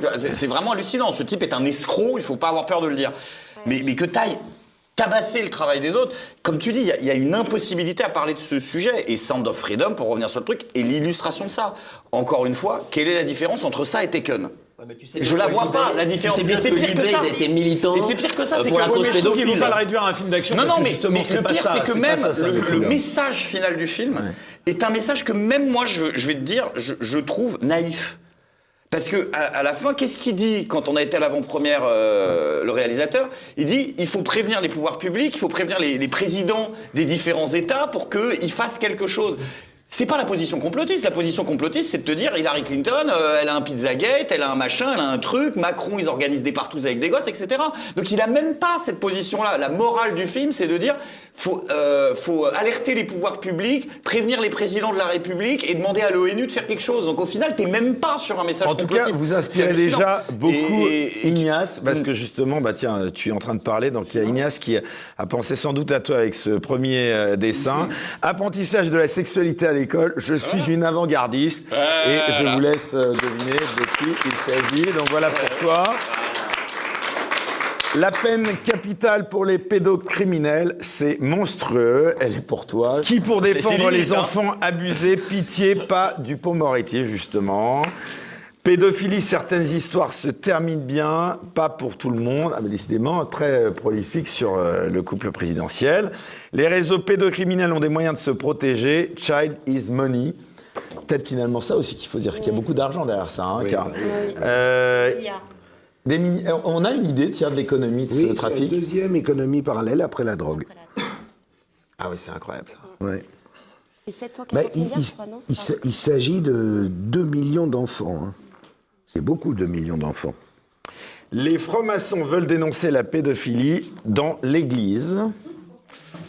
Alors celle-là, je T'es en te- t'en laisse la responsabilité, Ignace. Euh, de l'affaire du trou à l'affaire d'Outreau, peu sont au trou. Bon, celle-là aussi, je te la laisse. Oui, l'économie, donc c'est la, la deuxième économie derrière euh, l'économie de la drogue. Économie parallèle, oui, oui, bah oui, évidemment. c'est- Parce que, comme d'ailleurs c'est expliqué dans le film, un enfant peut resservir 5 fois par jour, 10 fois par jour. Alors qu'un sachet de drogue, il ne sert qu'une fois. Donc tu peux vendre, si tu vends un enfant, tu le vends évidemment infiniment plus cher que tes, tes kilos de cocaïne. Moi, j'aimerais juste préciser quelque chose par rapport euh, à ce qu'a dit euh, euh, Greg. On parle beaucoup des fact-checkers, mais moi, en vrai, je m'en fiche des fact-checkers parce qu'on leur donne l'importance qu'on veut leur donner. Moi, ce qui m'inquiète, et euh, c'est ça que j'ai envie de dénoncer ce soir, j'en profite que Karl soit là, c'est que euh, même au sein d'institutions comme l'éducation nationale, des choses très graves se passent. On a des, professeurs ou, des animateurs voilà, qui, ont des, qui font des choses, qui ont des déviances sexuelles sur les enfants. Et souvent, au lieu de mettre ces gens euh, de côté, on les euh, transfère dans d'autres établissements. Et ça, ça fait, ça, ça fait des années. En fait, c'est un sujet sur lequel j'ai- du mal un peu à rire, excusez-moi, mais c'est un sujet, enfin, c'est des choses qu'il faut euh, dénoncer et avoir le courage de dénoncer. C'est-à-dire que même nos institutions euh, sont, sont catastrophiques, même au niveau juridique, c'est catastrophique parce que les familles qui sont confrontées à ça se retrouvent face à des, euh, des policiers, euh, des procureurs, des juges d'instru- d'instruction qui ne les reçoivent pas euh, de, façon, euh, de façon accueillante et qui leur permettent de libérer leur- leur- la parole. Donc je crois sincèrement, au-delà de toutes les blagues sur euh, euh, Emmanuel Macron et Brigitte Macron, même si j'en pense pas moins, je crois que c'est quand même un sujet dont on doit dont, dont blague, doit, dont vraiment s'emparer le politique. S'il y a un sujet en France qui est important, je crois, c'est ça. Vraiment. Et, euh, et- et je veux vraiment le, le- le dénoncer très fortement. Karl, Bien sûr.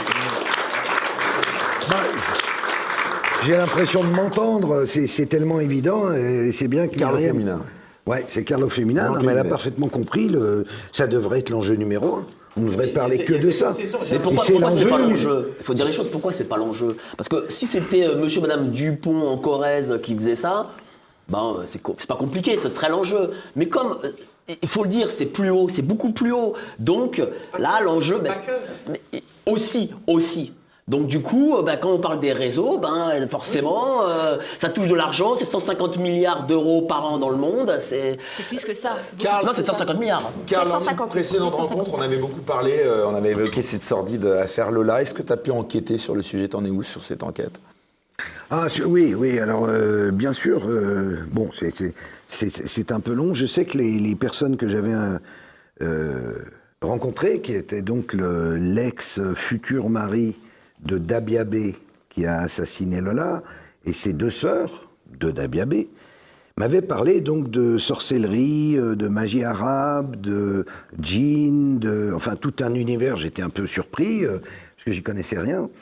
Et depuis, j'ai continué à enquêter en fait euh, sur ce qu'on appelle la roquia. Et donc j'ai interviewé. quoi, la roquia Eh bien, la roquia, c'est l'exorcisme musulman. Et euh, donc j'ai rencontré un, un- on va dire le, le grand prêtre de l'exorcisme musulman euh, qui exerce euh, de par le monde, qui, se- qui voyage dans le monde entier, qui est d'origine tunisienne et américaine, et qui euh, avait euh, justement convoqué les djinns. Alors ça va paraître fou ce que je raconte, hein, mais, mais Alors les djinns, on- tu nous rappelles aussi ce que c'est? Ben, oui, oui, c'est vrai, c'est vrai. Dans- hein vous vous. Bon, les jeans, les jeans, non, c'est pas un vêtement. Les, les jeans dans, dans le dans euh, l'univers euh, musulman, puisque c'est le Coran en parle, euh, ce sont des êtres qu'on ne peut pas voir, mais qui existent, qui sont un peu no- notre, notre équivalent, mais invisible, mais qui vivent autour de nous. Il peut y avoir de bons djinns, de mauvais djinns, et ils peuvent vous influencer en bien ou en mal. Et on s'en sert énormément en magie noire et en sorcellerie, donc y compris en Afrique noire. Euh, autant de choses qu'il est extrêmement difficile d'expliquer aux enquêteurs de l'affaire du meurtre de la petite Lola, parce qu'ils se disent, mais ça c'est des histoires d'arabes, je veux pas le savoir, j'y comprends rien, c'est quoi ces conneries? Et euh, alors que ça joue un rôle extrêmement important. Et ce premier papier, j'ai eu un, alors un retour mais massif de, de la communauté musulmane vivant en France, en disant, ah merci d'en parler, parce que on le sait, mais on ne peut pas en parler parce qu'on passe pour des fous. Or, euh, c'est leur croyance et pour eux, c'est absolument avéré. C'est comme pour nous. Moi, par exemple, je suis catholique, donc je crois à l'existence des anges. Alors, les mu- musulmans, ils croient aussi aux anges, mais ils croient aux djinns. Nous, on n'a pas les djinns. Alors, on appelle ça, nous, on dirait les démons. Tu vois? Quand tu as un prêtre exorciste, il vient chasser des démons. Eh bien, eux, dans la roquia, ils viennent chasser les djinns. Et c'est lié à... ces- Alors, c'est lié. Pourquoi? Parce que c'est sous l'influence. En fait, cette Dabia qui était un petit peu en, en perte de vitesse euh, et qui euh, était en train de se transformer petit à petit en SDF parce qu'elle ne voulait rien foutre euh, et qu'elle vivait au crochet des hommes qu'elle pouvait rencontrer successivement, euh, a rencontré des gens particulièrement étranges qui s'adonnaient à cette forme de sorcellerie. Elle a participé à des sortes de cérémonies et il semble qu'il lui ait été confié une mission, parce que les djinns réclament des choses. Et souvent, ils réclament du sang, et ils réclament la mort. Et il semble bien que ce crime ait été un crime rituel. Parce que sinon, il n'y a aucune explication sur ce crime de Lola. C'est une commande qu'ils ont fait? Oui, c'est en quelque sorte une commande, mais pas dans un but euh, pédophile, dans un but euh, mystique, sacrificiel. Un enfant zouri, en fait, c'est ça dont vous parlez. Exactement, un enfant oui, Oui, je connais bien. Au Maroc, il y a beaucoup de. Voilà. Il y a ce voilà. problème-là. Et donc, euh, bah, pour ceux que ça intéresse, il y a tout un papier là-dessus avec l'interview de ce.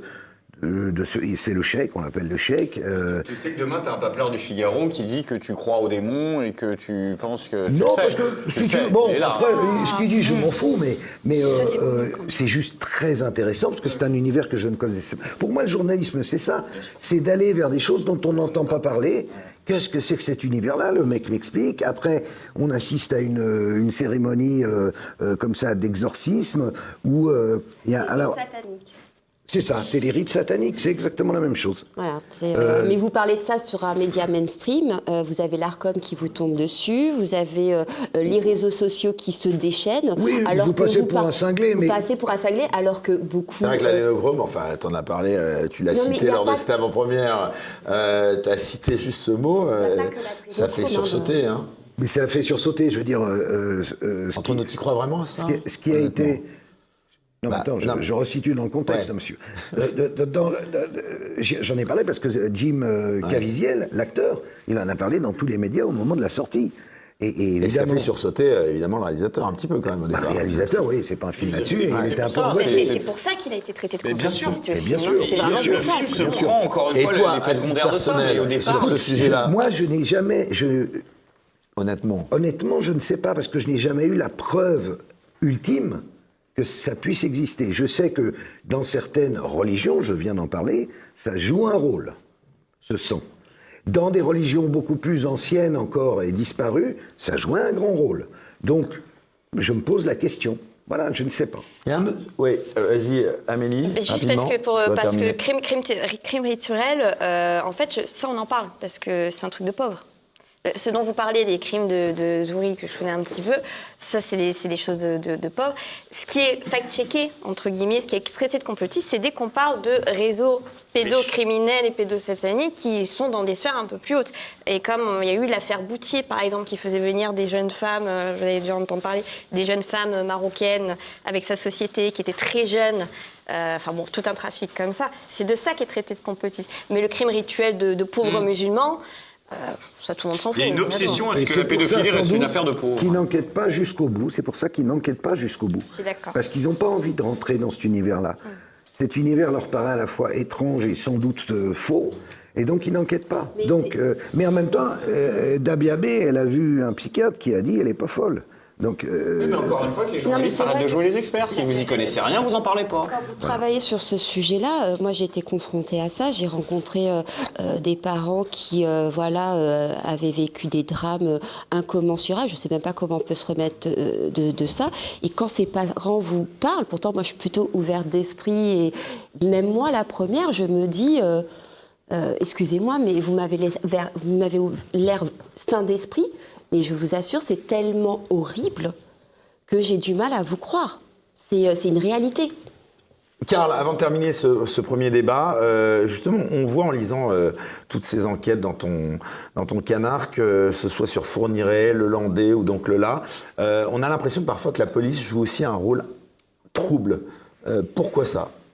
Oui, on a parfois l'impression qu'il y a un rôle d'été noir, c'est-à-dire qu'on peut, on va, on va, comme si on donnait aux gens, on, Qu'est-ce qu'on cherche on lance un os au peuple, mais on lance pas tout le gigot. C'est assez étrange. On garde une partie du gigot. Euh, C'est là où ça me donne faim, parce que je me dis, ah, il y a des trucs à gratter, c'est intéressant. Pourquoi euh, bon, Qu'est-ce qu'on prenons- cherche à cacher? Mais ouais, non, mais prenons l'exemple de Fourniret. Euh, euh, Fourniret arrêtait pas d'écrire des trucs euh, francs-maçons dans ses lettres. Il envoie des lettres à la terre entière euh, quand il était en prison. Et donc j'ai juste dit, il faudrait vérifier s'il n'a pas été franc-maçon. Puis on a découvert qu'il était franc-maçon et même protégé par un grand maître d'une loge qui lui filait du pognon quand il était en prison. Et le mec le reconnaît, le grand maître en question. Donc ça, veut bien dire qu'il y a des, éléments dans cette histoire qu'on ne connaît pas. C'est très intéressant. Un château, fournirait. Mais ça, mais, ça, mais ça veut pas dire que tout, évidemment, que tous les francs-macs sont des pédophiles et des amis de Fourniret. Ça veut dire qu'il est possible que chez les francs-macs, on ait protégé des gens pour des raisons. Peut-être que lui rendait des services, Fourniret. Peut-être que lui avait travaillé pour eux dans d'autres domaines. Tout est possible. Puis je vous rappelle que toutes ces affaires de pédocriminalité, c'est très souvent lié à du chantage sexuel. Il y a des vidéos, il y a des photos qui vont servir par la suite. Et ça, ce sont des techniques que les réseaux occultes affectionnent, évidemment. Allez, on conclut là-dessus. juste Myriam, une dernière chose quand même que j'aimerais dire. Euh, euh, en France, euh, donc on a des grosses institutions qui font un peu la pluie et le beau temps euh, sur, sur voilà, diverses professions. Et il y en a une qui s'appelle l'Ordre des médecins. Moi, j'aimerais juste dire que l'Ordre des médecins, ça fait 20 Fais ans.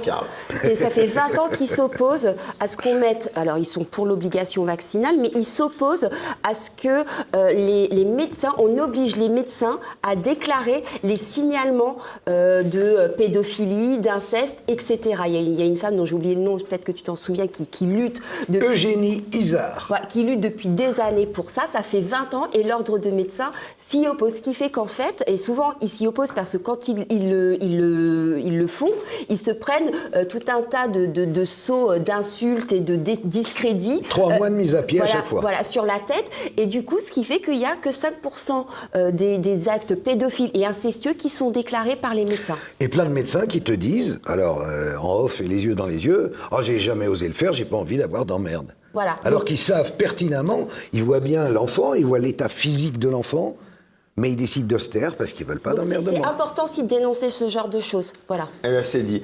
Merci Myriam. Voilà pour la fin de ce premier débat. Merci Karl. On enchaîne tout de suite sur l'interview Confidence. Avec Aper, sortez des marques woke.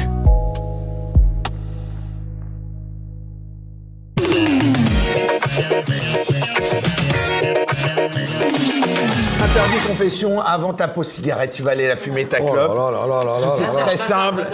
Très simple. Des petites questions, des réponses tout aussi rapides. On commence avec la première. Très bien. Quel personnage historique aimeriez-vous être? Tu l'es déjà. Carl Zéro. Oh non, pas l'autre, le mytho. Euh, non, euh, je sais pas. Alors là, ça dépend vraiment des jours. Ça dépend comment tu te réveilles. Il y a des jours, tu te sens Napoléon, et il y a des jours, tu, tu- tu te sens, euh, je sais pas, un pauvre clébard. Donc, euh, je, je, je sais pas. Allez, deuxième question. Êtes-vous satisfait de l'image que l'on donne de vous? Oh non, pas. Allait dire êtes-vous satisfait de votre physique Mais non. Mon l'image. physique, mon ouais. physique, je m'en tape, et, l'image qu'on donne de moi, euh, bah là, vous avez été très sympa avec moi euh, quand vous. Attends, t'as pas vu ce qu'on est Non, non, barré. mais d'accord. Mais euh, l'image, par exemple, que donnent certains fact-checkers ou certains allumés sur euh, Oh, Twitter ou ailleurs. Parlez-moi même au mal du moment qu'on parle de moi, quoi. Non, mais j'aime pas trop. si Ah tu veux. Je- Non, ça m'agace, ça m'agace. Ah, quand même. Oui. Il y a un petit cœur là-dessous, quand même. Oui, il y a un petit cœur qui est Ça encore là. discrédite le travail, donc moi je te comprends. Oui, c'est un, oui, c'est un peu Quand t'as. Pascal Pro qui, qui un peu te, te contredit de manière virulente euh, dans l'heure Ouais. des pros sur CNews, ça te, on te sentait ouais, un petit peu qui te bouscule. euh, Oui, monsieur, faut dire, je, je- je lui avais parlé de franc-maçon, il était hors de lui, quoi. Tu vois, c'est- Pourquoi bah, Il s'y attendait tellement pas que. Bonne question. tu, vois, c'était, il était, voilà, il était, il était plus étanche, quoi. Et pourquoi, d'après toi? Bah, parce qu'il l'est. D'accord. eh ben écoutez, c'est du scoop ça. T'as des preuves de ça? Bah, ça, ça crève les yeux, quoi. hein. Quand, quand un mec, justement, n'est plus étanche parce que tu lui parles de ça et qu'il se met à faire des regards comme ça, c'est qu'il y, a- y un problème. Pascal, si tu nous regardes. Allez, question suivante. Quel est l'événement qui a changé le cours de votre vie?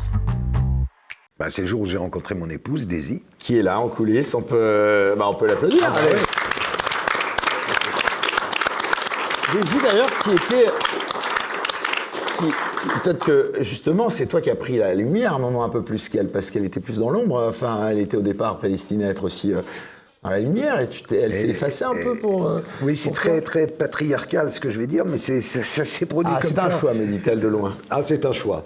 Non, c'est vrai que c'est, c'est, c'est vrai que non, moi jeune, je, voulais- je voulais être une vedette. T'imagines le con quoi. Mais j'ai vraiment, je Tu voulais sur. Enfin, tu, tu voulais être qui? Oh, bah, beaucoup, beaucoup plus haut que ce que j'ai été. Moi, je voulais être euh, Elvis, je voulais être Ah euh, oui, n'importe qui, tu vois.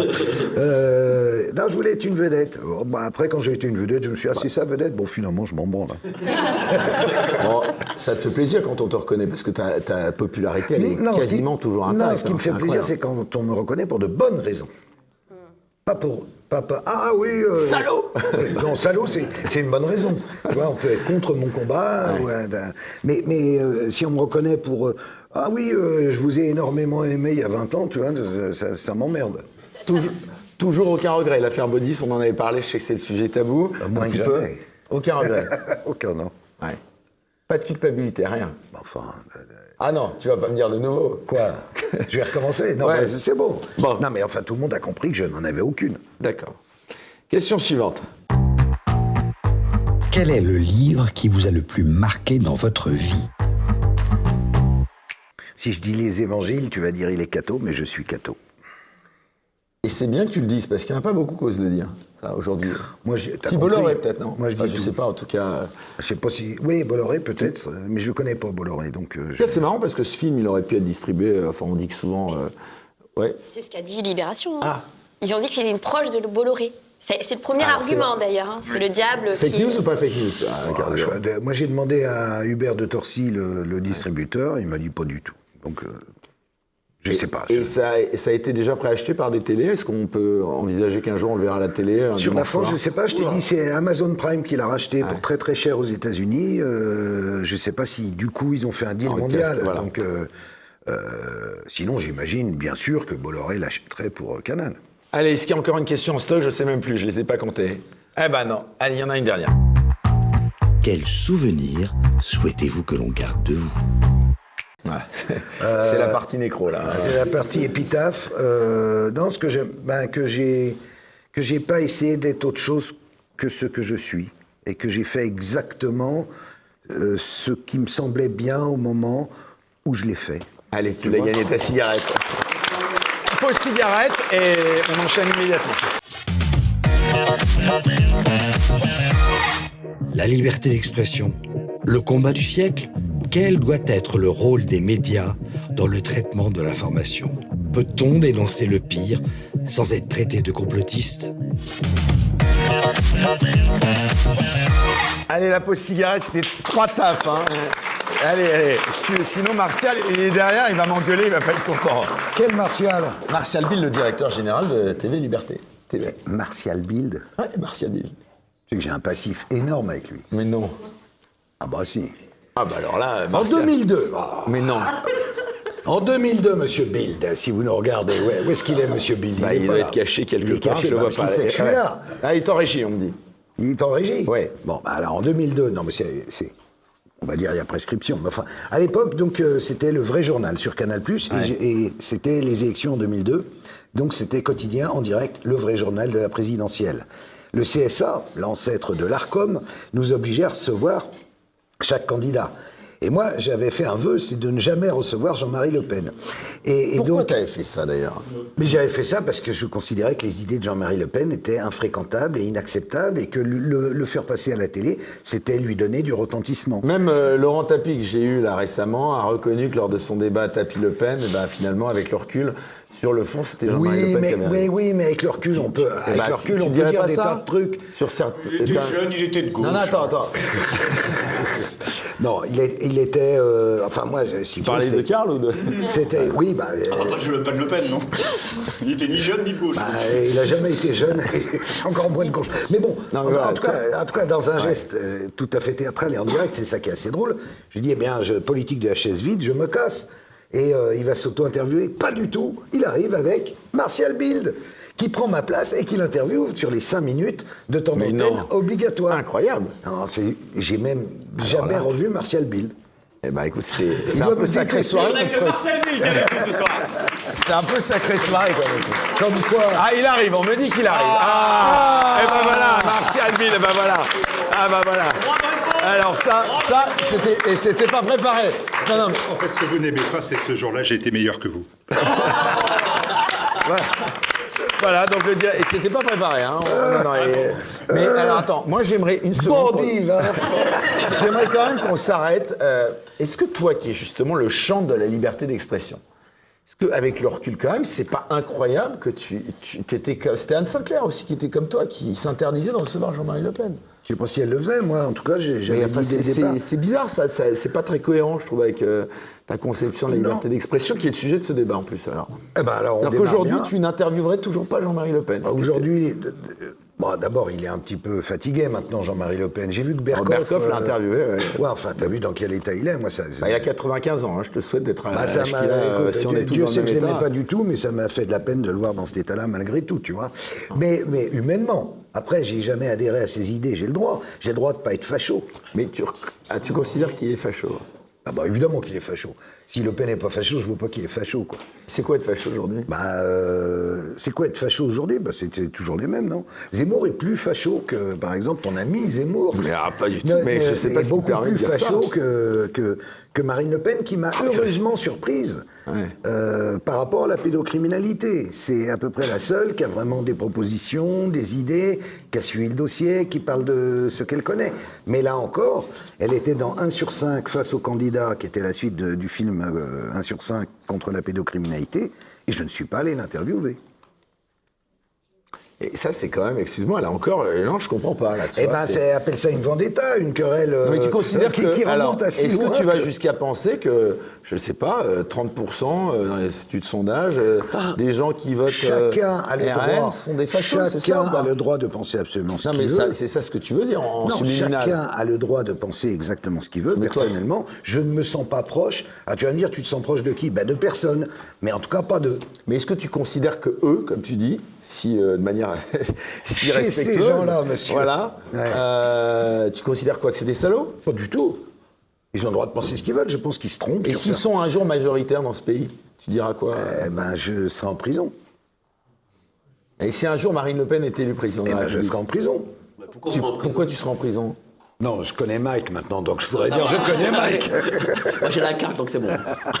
Non, mais tu regrettes pas, voilà, c'est Ah non, c'est regrette intéressant, tu tout. regrettes pas, Pas avec du le tout. recul. Tu Pas penses pas tout. que sur certaines choses, Jean-Marie Le Pen pouvait avoir eu euh, raison Non Je pense qu'il avait été mis là par Visionnaire, Mitterrand pour. euh, non, c'était un calcul de la part de Mitterrand pour affaiblir durablement la droite. Et voilà, c'est tout. Et, il a, et, et- et c'est allé bien au-delà des espérances de Mitterrand. Et, et on y va direct. Si c'est pour, euh, si c'est ça la question, est-ce qu'elle sera élue? Au jour d'aujourd'hui, je vois pas qui d'autre peut être élu. Que ça fasse euh, la joie de mes nuits, je te dirais que c'est pas le cas. Mais voilà. Mais aujourd'hui, le facho, c'est Macron, faut dire les choses. Euh, Parce que Macron, regardez, c'est quand même lui qui, qui est dans sa de contrôle. C'est une autre Euh, c'est- forme de fascisme. Bah oui, c'est un fascisme. C'est une autre forme de Bah, fascisme. un- parce que qu'est-ce que c'est le fascisme? C'est comme disait, bah, je vais citer Maurras, C'est un fascisme un- un, capitaliste. socialisme sans la démocratie. Et c'est ce que fait aujourd'hui Macron. C'est-à-dire Oh que, là là là bah si c'est ça. Bah, 16-49-3 quand même. Hein. Et 15, 15, 15. Bon, on va revenir Bah, au- ça, le au thème hein. du débat. Donc la liberté d'expression, juste avant. Le fascisme historique, c'est celui euh, du fascisme européen. C'est pas le fascisme nationaliste, c'est le fascisme européen.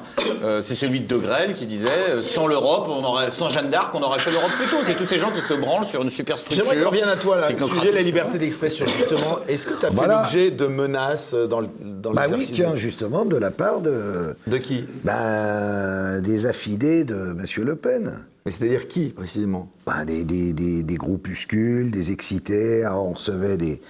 On recevait des petits cercueils, des rats morts, des. des- Et ça, ça C'était très tendu. Les, les, les premières années du vrai journal, le rapport avec le FN était très très tendu. Parce qu'on envoyait des équipes et qu'il y avait à chaque fois des bagarres avec. Comment s'appelait ce service de sécurité, la DPI Je ne sais plus comment ça. Ils avaient des, des, des masters, tu vois, là, il y avait des petits. des bagarres et tout. On était vraiment opposés. Euh, on les agaçait parce que. Euh, la- L'axe qu'on avait sur Jean-Marie Le Pen, c'était pas du tout de C'est de dire. parler lui sans l'inviter, quoi. C'était non non c'était c'était pas de dénoncer le fait qu'il soit euh, potentiellement raciste ou tout ça c'était le fait de s'intéresser à ses affaires comment euh, le fameux héritage des cimenteries Lambert euh, l'affaire Julien Le Sabazek qui, qui était un mec qui avait donné sa fortune et il lui avait même pas fait une tombe donc c'était des trucs comme ça si tu veux on attaquait là où ça faisait mal donc ça l'agaçait voilà euh, et, et après, bah après euh, quand elle l'a quitté, euh, Pierrette, son épouse, sa première épouse, euh, Qui a fait du, de la couve de. celle qui, De a, lui, ouais. De qui lui. a posé dans lui, ouais, euh, dans Playboy, je crois. Playboy. Ah, ou Playboy. Euh, elle m'a donné une interview où là, elle racontait euh, le, le- ben, un peu l'éducation des filles. euh, interview que j'ai diffusée à l'époque et que j'ai remis sur ma chaîne. Et là, elle m'a attaqué. Ah. Ouais, alors que j'avais le papier euh, signé comme quoi elle me donnait tout droit de diffusion, mais elle n'avait pas envie de le revoir. Je l'ai mis en 2015. Et elle m'a attaqué, elle m'a réclamé 800 000 euros. 800 000 euros. Finalement, elle a perdu. et elle a été condamnée à payer 3 000 euros.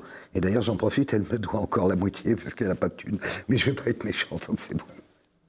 Voilà, donc tu vois, il y a vraiment il y a un passif énorme. Bah ouais, je découvre ça, moi. Ouais. Bah, tu m'inviteras plus. Ah bah pas du tout, la preuve ici, non, tout le monde a voix au chapitre, hein, c'est justement... Ah, non, c'est bon. ben, c'est- c'est contrairement à d'autres. Hein. Non, mais moi, on je dis, invite je même dis ceux avec qui exactement on les choses comme elles sont.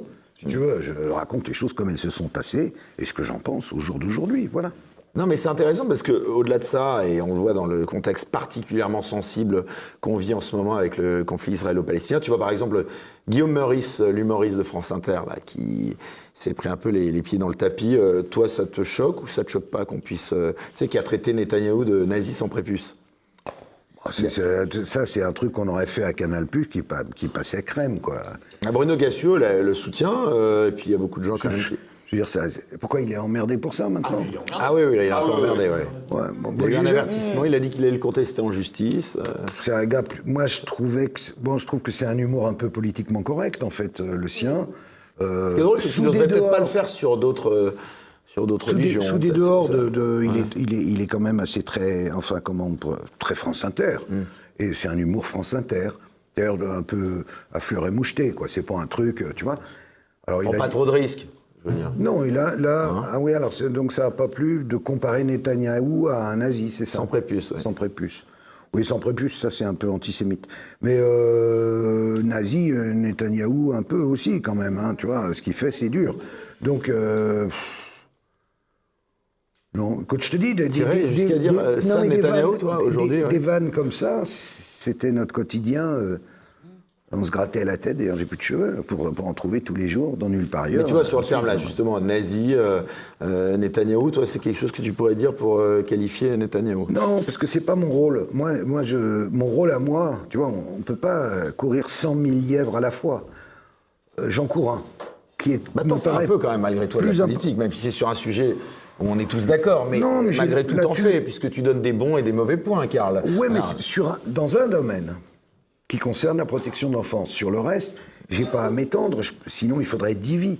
C'est trop compliqué, si tu veux. Après qu'il ait dit ça, moi, je trouve pas ça particulièrement choquant, hein, franchement. Mais bon, voilà, tu me demandes mon avis. Il y a des limites pour toi, la liberté d'expression ou pas? Euh, non. Non, après, tout le monde n'est pas obligé d'écouter, c'est toujours pareil. hein. Ni de recevoir, puisque toi, euh, voilà. il y a De des gens- recevoir. Bah, en interview des gens. Ah oui, oui, tu parles à l'époque. qui est la question du service public, parce que quand tu refuses de recevoir le Tu PEN, t'es finances pas, t'es pas service public. Non, mais lui, il était sur Canal à l'époque. Oui, bah t'es pas service public. T'es T'es- pas un en plus, service t'es du privé, t'es du privé payant. Donc, euh, moi, ça me choque quand le service public ne reçoit pas Le Pen pour une, euh, pour une élection. Quand c'est du privé, c'est du privé. Bah non, les privés, ils ont aussi ils ont, ils ont les mêmes règles que le public. tu vois, quoi. Non, mais je, je parle de morale. je Toujours parle à de- côté, Je parle quoi. pas parles d'égalité, je parle de- campagne, je parle de euh, morale. hors campagne électorale. Ça ne choque pas. Mais quand un Ruquier dit sur France 2, je ne recevrai jamais Jean-Marie Le Pen à mon émission, là, ça me choque un peu plus parce qu'il a une responsabilité de service public et que tu as 25% de l'électorat qui a le droit d'écouter son candidat. Bah, le pauvre, il fait moins de vues que nous euh, sur BFM en ce moment à 20h, donc on va, on va l'épargner. Euh, Aujourd'hui, est-ce qu'il y a des sujets sur lesquels tu sens qu'il y a véritablement, on en a un petit peu euh, parlé tout à l'heure, une omerta, ou on le disait sur le sujet de la pédocriminalité, tu penses que les journalistes s'autocensurent, qu'ils ne peuvent pas en parler librement? Bah, sinon, il le ferait. Et il sortirait des enquêtes, il travaillerait, il s'y intéresserait réellement. L'envers des affaires, Donc, euh, euh, voilà, nulle part. non, non, non. C'est, c'est, ça- c'est pas que ça les intéresse pas. Ils, ils sont ravis, si, si j'en croise un, d'a- d'avoir des petits ragots, des petits trucs, de savoir un peu qui dit quoi, qui fait quoi, qui couche avec qui, euh, qui a des goûts bizarres. Mais par contre, euh, en faire état, jamais, jamais, jamais. Donc c'est vrai qu'il n'y a pas du tout de liberté de, de- d'informer ou de liberté d'expression. Justement, et ton regard sur l'état de la liberté d'expression en France aujourd'hui, on a reculé par rapport à ton époque ou pas? Ah oui. D'abord, ne dis pas de ton époque, c'est très, très humiliant. Quoi. Je ne suis pas de 1860. À chaque fois, il y avait une ouverture de bouteille de Charles Mathieu. Ouais. J'aimerais qu'on applaudisse Charles Mathieu d'ailleurs au passage parce que Ah, mais- Ouverture de bouteille au très pire, synchro. au pire moment, Vraiment, c'est au moment les plus graves. Mais euh, Alors, en tant qu'hibernatus, je te Ouais. réponds. Je pense il y avait que Alain de Grève, c'est ça. C'était, t'étais- t'avais été il y avait de greffes, il y avait de greffes, mais, a- il y a- mais partout, il y avait une liberté de ton extraordinaire. On, a- on pouvait dire ce qu'on voulait. Même, et- même, euh, même vanter la pédophilie, hein, souvenez-vous, Maznev, Ouais. euh, etc. La Donc, euh, tribune, dans- c'était dans Libé, je Dans passage. Libération, dans euh, voilà, on Libération. parlait euh, euh, euh, le pire, Nathalie il avait Reims, elle en avait d'ailleurs parlé dans les, de, de son expérience à elle euh, par rapport, elle venant d'une famille. euh, Là, ça allait un peu loin. ça allait peut-être un peu loin, vois, mais en tout cas, peu, à l'époque, euh, T'en as recroisé des, des signataires de cette pétition, je sais pas au hasard, il y avait qui? Il y avait, il y avait pas Jack Lang, je crois? Il y avait Jacques Lang, Il y avait qui? Il y avait. euh, Euh, Jack Lang, euh, à de- Mitterrand. Depuis que j'ai arrêté le vrai journal, euh, des, des coups, il est venu comme invité, tu vois. alors, il y en a même qui s'en servent, ils republient des photos de moi à côté de Jack Lang en me disant c'est son meilleur ami. Mais putain, je l'ai interviewé deux fois dans ma vie, t'as quand même pas déconné. Mais des photos de moi, il y en a avec tout le monde, en fait. Tu peux monter une histoire comme ça, c'est facile. Euh, Avec des- Marcel Bill ce soir. euh, ben, depuis ce soir, la première. Mais il est- il est- là, il était plus, plus gentil qu'il y a 21 ans. Oh non, je doute que même il y a 21 ans, Martial, il n'a pas pu. euh, Tu vois, c'est ça le truc. Ah, c'est- il était un c'est- peu excité à l'époque. Ah bon? Oui. Je peux poser, vous Il poser va une revenir, question Martial, si tu nous écoutes. Comme vous étiez à Canal+, est-ce que, enfin, moi qui travaille justement sur les médias et qui vois un petit peu l'évolution de la censure et de l'autocensure, il y a un événement quand même qui pour moi a été marquant sur la liberté de ton à la télévision, c'est euh, la censure des guignols de l'info. Et euh, je me demandais si euh, vous avez, enfin, de votre expérience, est-ce que vous avez l'impression que euh, quand même, depuis le rachat, ben, c'est quand même Bolloré, depuis cette censure qui a été aussi faite par le Bolloré au-delà de ça, Sarkozy, est-ce qu'on n'a pas basculé quand même au niveau de la télévision? Est-ce que ça n'a pas été un moment de bascule où avant il y avait quand même plus de liberté de ton, je trouve que. Oui, en fait, ça s'est produit plusieurs fois ce, que, ce que tu racontes.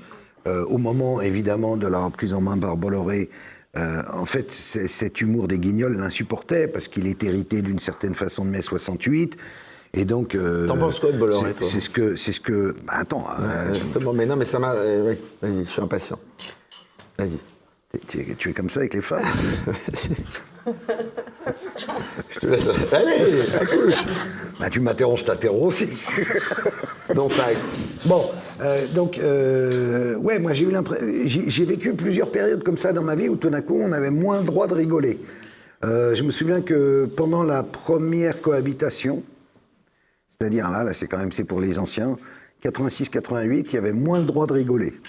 Euh, ensuite, la deuxième arrivée de Balladur, là, encore moins le droit de rigoler. Et effectivement, euh, on peut dire qu'avec.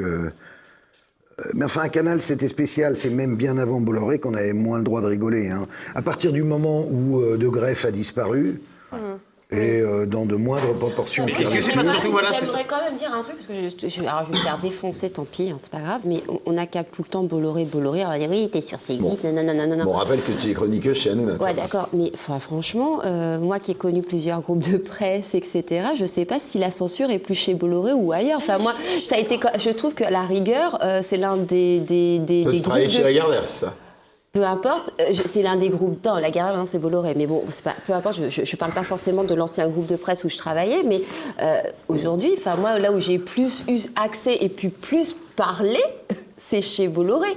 Donc, que euh, t'allais dire chez TV Liberté. Je je suis d'accord en fait parce que. non, mais TV Liberté, euh, voilà, c'est TV Liberté, ça. C'est mais- comme tout groupe, il y a des mots d'ordre. Non, mais la France Quand tu regardes faut- CNews, il est clair qu'il y a deux, trois mots d'ordre et que donc. il il tu C'est quoi les mots d'ordre Il c'est quoi il selon toi les mots d'ordre C'est quoi les mots d'ordre selon Ah toi tu parlais du, du Rassemblement national, c'est de le rendre de plus en plus sympathique. C'est évident. Quand tu regardes la chaîne, c'est vraiment une chaîne. Mais tu crois pas que ça peut être l'opinion euh, publique générale C'est une partie de l'opinion. Quand tu regardes BFM, il y a également Et bah des mots d'ordre. et t'es en train de t'éloigner de l'opinion publique sur BFM. Non, mais non, c'est une autre euh, opinion publique. faut quand même, D'accord. ouais. faut quand même prendre, excuse-moi Karl, mais il faut quand même prendre conscience qu'on est en euh, 2023, que le Front National, le RN, c'est pas, c'est pas la même chose que sous euh, Jean-Marie Le Pen, que euh, moi, les- tous les Ah là, rapports, hésite, il hésite. tous les Ouais. rapports euh, euh, gauche-droite ont été Non, il fait la moue là, Karl. Toi, tu considères qu'il n'y a pas tellement de changements, justement, tous les trucs ont été entre complètement le éclatés. RN versus le Et FN. on a pu se rendre compte, et on a juste fini, on a pu se rendre compte quand même chez certains hommes de gauche, on va dire à chaque fois que je, je te tourne en boucle là-dessus, mais pendant la crise sanitaire, on a pu se rendre compte chez certains hommes de gauche qu'ils étaient pires que les euh, fachos qu'on dit fachos et qui sont soi-disant au RN. Donc je, je tenais quand même à le dire. Moi je trouve que les choses ont quand même changé, les- les- les- les- le rapport gauche-droite a complètement éclaté et moi personnellement, je ne me situe ni à gauche ni à droite, je me situe nulle part parce que je ne me reconnais dans rien. trouves pas qu'il y a eu du changement entre le, le FN version Jean-Marie Le Pen et le RN version Marine Le Pen toi Mais si, bien sûr. Bien sûr. Il y a eu. il y a- si, il y a eu. Il y a eu. Il y a eu. C'est beaucoup plus présentable.